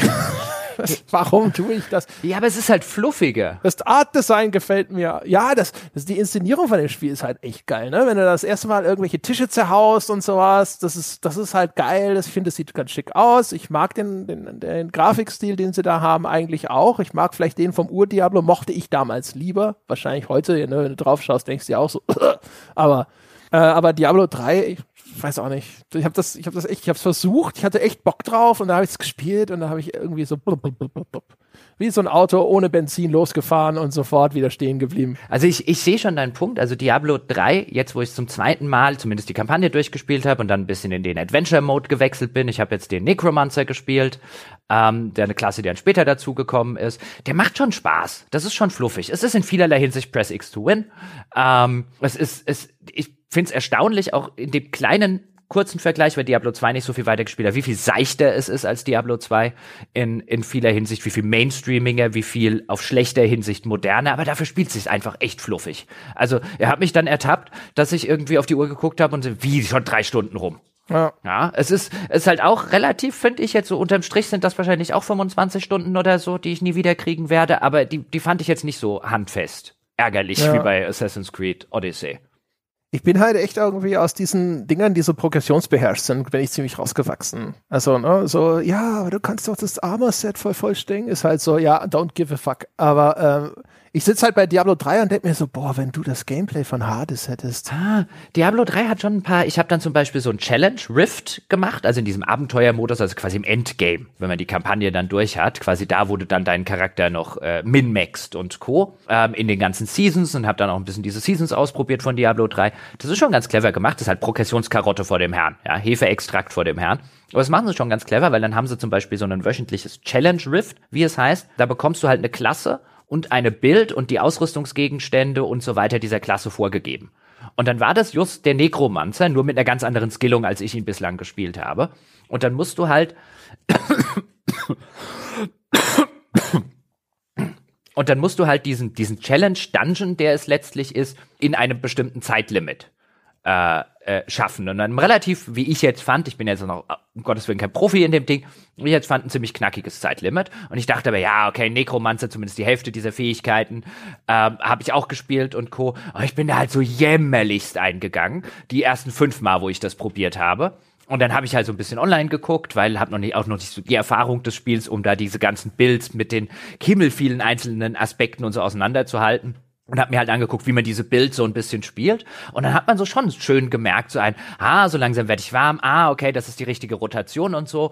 Ähm, und dann habe ich das halt nach, was weiß ich, zehn Versuchen oder so, hatte ich dann halt dieses Challenge Rift in dieser Zeit irgendwie durch. Und das hat sich schon cool angefühlt. Da siehst du schon, dass auf dieser Endgame-Ebene bei diesen verschiedenen Kombinationen von Fähigkeiten in Kombination mit den Ausrüstungsgegenständen, die dann wieder bei bestimmten Fähigkeiten Zusatzeffekte und so weiter machen, da steckt schon ein bisschen was drin. Aber die ganze Kampagne war wieder seicht hoch 19. Also sowohl spielerisch als auch von der Geschichte. Mein Gott, ist die Story scheiße. ja, das Problem ist halt vor allem, also ich, ich zweifle nicht daran, dass da was drinsteckt, aber ich zweifle sehr daran, dass da was für mich drinsteckt, weil ich habe keinen Bock, irgendwie online irgendein Bild nachzulesen oder sonst irgendwas. Ich will im Spiel selber Strategien entwickeln, aber ich habe kein Interesse daran, mir irgendwie die Beschreibung von 15 verschiedenen Items durchzulesen und dann die Strategie auf dem Papier zu entwickeln, welches ich mit welchem kombiniere, sondern ich möchte halt, ich will halt, dass das irgendwo einen gewissen Reaktionsskill oder sowas abfragt. Dieses Zusammenpuzzeln von Ausrüstungsgegenständen und hier nochmal 5% mehr oder sowas, das langweilt mich eher. Ist übrigens bei nochmal zu Diablo 2 Resurrected total bizarr. Ich hatte das gar nicht verfolgt, so, so zu Release und äh, Co., wie das war. Ich habe jetzt da nur geguckt, ein, weil ich so entsetzt war und habe geguckt, was hatten das für Wertungen. Und dann war ich wieder entsetzt, ja, weil es überall oder nahezu überall ja, 80er, 90er und so weiter hatte und ich so davor saß und gedacht habe, haben die alle ein anderes Diablo 2 Resurrected gespielt? What the fuck ist hier los? Insbesondere auf Konsolen. Und dann habe ich mir die Userbewertungen angeguckt. Egal, wo du hinguckst, ja, ob Google, Metacritic, egal, wo du hinguckst, alle haten es. Also das wird richtig gehatet, dieses Ding. Und ich sitze so dann davor, und zu Recht übrigens, vielfach genau wegen solchen Gründen, und ich saß so davor und dachte mir, habt ihr ernst, also so ein bisschen, manchmal denkt man ja so bei, bei, bei, bei Pressewertung so ein, vielleicht, weißt du, es ist halt Diablo 2. Diablo 2 ist halt so weit, ganz oben, was so Kultklassiker und so äh, der, der Industrie angeht.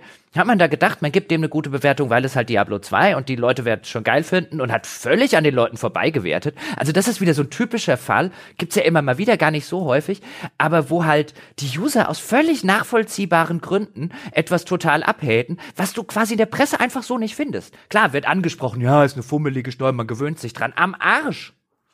Ja? Und das ist halt echt so ein Fall, wo ich mir so denke, so ein, wie, wie kann man sich so weit von der Realität entfernt haben?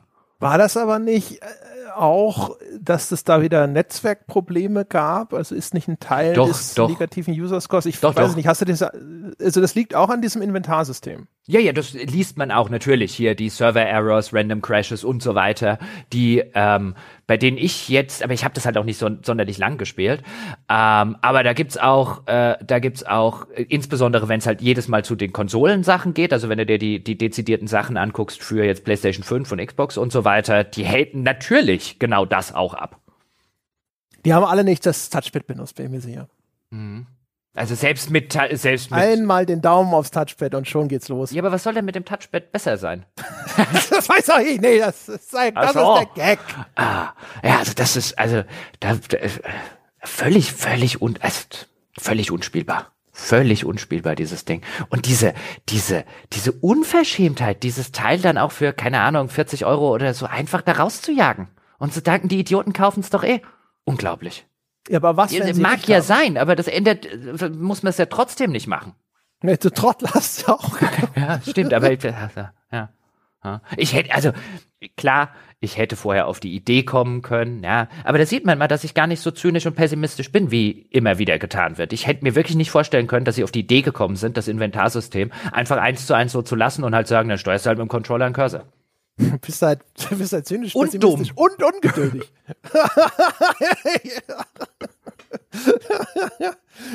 heute mal, heute mal naiv einfach in Diablo 2 reinspielen. Ich will übrigens, ja. was noch dazu kommt, diese neuen Figuren, die sie gemacht haben, die sehen alle scheiße aus. Das ist aber echt irgendwie immer, ne, dieses jetzt mit neuem überarbeiteten Grafikstil, irgendwie geht es immer so aus. Also weißt du noch, als die damals diese Monkey Island äh, re- remaked haben mit neuer Grafik und so, ja, und alles handgezeichnet und wenn du hast gesehen, hast du gedacht, und zurück auf den Pixel-Look. Und was übrigens noch dazu kommt, ja zumindest auf der, auf der, auf der PS5 ist, ich, die, ich muss mich dann auf der fucking, also, hm, ich muss mich dann auf der Konsole, also quasi mit so einem Code, den die Konsole mir dann ausgegeben hat, muss ich dann mein Handy nehmen oder hätte Laptop oder PC nehmen können und muss mich dann im Battlenet, das Ding im Battlenet registrieren. Da könnte ich auch schon jemandem auf die Backen verhauen. Ja, du kannst jetzt nicht erwarten, dass die ganzen guten User-Daten alle nur Microsoft oder, und, oder Sony überlassen werden. Ja gut, jetzt in dem Fall natürlich nicht Sony. Das ist ja nicht fair. Ja, ha, also auf der Xbox muss ich das Ja. dann wahrscheinlich ab 2023 nicht mehr, wenn ich das spielen will. Aber es ist halt auch so bizarr. Du, du, du legst so ein altes Ding neu auf und dann zwingst du die Leute auch auf den Konsolen jetzt noch irgendwie ein externes Gerät zu nehmen, um sich entweder einen Battlenet-Account anzulegen oder halt sich zu überlegen, was waren denn die Zugangsdaten von meinem alten. So, wo du denkst, das, ach, da, da, dieses Ding ist wirklich die zynischste Gelddruck-Scheiße. Gut, ich habe die, hab die GTA äh, Collection da äh, nicht gespielt. Die scheint anscheinend ja auch ziemlich äh, weit zu sein. Aber könnten wir bitte als gesamte Öffentlichkeit Entwicklern, Publishern sagen, dass sie sowas behalten können? War nicht schon Assassin's Creed die zynischste, seelenlose Gelddruckscheiße? Ja, und dann kam Diablo. Musst du dich nicht entscheiden? Nee, ich, ich, wir gehen ja chronologisch vor. Teilen die sich die Goldmedaille jetzt? Nee, du, wir gehen ja chronologisch vor. Als ich das gespielt habe, dachte ich, das ist die zynischste Gelddruckscheiße, die ich seit langem gespielt habe. Und dann habe ich mir Diablo 2 Resurrected gekauft. Mhm. Ach so, boah, das hat aber nicht lange gehalten da auf dem Siegertreppchen mit Assassin's Creed. Nee, das ist halt wie, wie so eine Tabellenspitze in der Bundesliga, so eine Tabellenführung. Ja, ist wie beim Doping erwischt werden, am nächsten Tag muss die Medaille schon wieder hergeben. Ja, nee, eigentlich nicht so wie eine Tabellenführung in der Bundesliga. Das ist ja Bayern, Bayern, Bayern, Bayern, Bayern. Also wie das früher mal war. Ja, ein Tag an der Tabellenspitze, ja, und dann na, kommt jemand anders. Also im Moment ist äh, Diablo 2, das Res äh, Ja, Resurrected, mhm. ist quasi das Bayern München der schlechten Remasters. Mit Fußball-Bundesliga vergleichen, da kann ich immer gut mitreden. Äh, äh, ja, aber ne, der HSV ist bestimmt auch noch gut im Kommen. Äh, nee. Äh, Wer- Oh. Werder Bremen noch richtig gut mit dabei. Hm? Oh boy, jetzt bist du schon bei den Zweitligisten. Da, da gibt es ja bestimmt. Schalke? Nicht wahr? Hannover Oh. 96, äh, äh, gut im Saft. Äh, Hast du es jetzt wirklich geschafft, drei Zweitligisten aufzusagen? Das ist, ich ich, ich gehe gerade geistig mein Panini-Sammelalbum circa 1985 durch. Ich will nur sagen, also du bei, bei, der, bei, der, bei der Rede über die Bundesliga-Spitze hast du es geschafft, jetzt drei. Drei Zweitligisten. Ja, weil- ja, ich, wie, viel hatte, wie viel Tore hat der Klinsmann letzte Saison geschossen? Lä- Läuft gut, oder? Er war ja immer ein talentierter junger Mann. Also ich sag mal, über den Jürgen Klinsmann kannst du dich mit Fans von Hertha BSC Berlin, kannst du dich mal mit denen austauschen, die haben dir einiges zu erzählen. Super. So, ab äh, nächsten Monat starte ich dann meinen Bundesliga-Podcast, meine Damen und Herren. Also wär, Ja. äh, absolut glorreich, ich mach mit. Jetzt, wo das, das, das Zone-Abo so teuer geworden ist, ja, brauchen sie ja eine Alternative. Und dann habe ich mir gedacht, Mensch, Das ist doch der Ableger, André, ja? Das ist quasi, das ist quasi, so macht uns aber warum reich und berühmt. Ich, wir machen einen extra Podcast, ich erkläre dir Fußball, die Bundesliga und so weiter und du sitzt die ganze Zeit da und so, aber warum? Weil du, du, du hast gar keine Ahnung, wie viele dumme Dinge da in der Zwischenzeit passieren. Das wäre glorreich. Ja, aber das ist ja auch gewünscht, keine Ahnung zu haben. Aber naja. Ja, aber man Fußball-Podcast mit jemandem, der keine Ahnung hat, ja, aber dafür, dafür nicht auf den Kopf gefallen ist und sich all diesen Shit mal erklären lässt und dann fassungslos da sitzt, stelle ich mir super vor. keine Ahnung ist, glaube ich, nicht das Problem, aber kein Interesse ist schwierig. Ja, das ist auch gut. Für Ja, für alle anderen, die kein Interesse haben. Du bist der Stand-in. Ja, genau. Die ganzen Leute, die alle auch kein Interesse an Fußball haben, sitzen da. Ja, aber den Fußball-Podcast schaue ich mir an. Ja. Äh, höre ich mir an. Da, endlich ist da auch mal jemand, der kein Meter Interesse an Bundesliga Das- hat. Das ist super. Jetzt werde ich Zeit investieren. Ich, ich sehe die, ich muss, jetzt muss ich überlegen, welches Zimmer ich für die ganzen Geldsäcke freiräume. Das wird eine schwierige Entscheidung. Deswegen, ja, während ich hier mit, meinem Architekten die Konferenzschaltung aufmache, meine Damen und Herren, um den Geldspeicher zu planen, können wir an der Stelle, glaube ich, zum Ende kommen. Das soll's gewesen sein für diese Woche. Sie können losziehen und endlich uns die verdiente 5-Sterne-Wertung auf iTunes geben. Sie können es auch bewerten auf Spotify. Sie scharren ja schon die ganze Zeit mit den Hufen, können es kaum erwarten. Also jetzt ist es endlich soweit. Gleich dürfen Sie endlich. Und äh, was Sie natürlich auch machen können und worauf Sie noch viel begieriger warten, ist endlich ein Abo abzuschließen. Das machen Sie auf gamespodcast.de slash Abo, auf patreon.com slash auf ein Bier oder einfach direkt auf Apple Podcast. Und Sie können mit uns über diese Folge, über Gott und die Welt und alles weitere diskutieren im weltbesten Spieleforum unter forum.gamespodcast.de. Das soll's gewesen sein für diese Woche. Wir hören uns nächste Woche wieder. Bis dahin.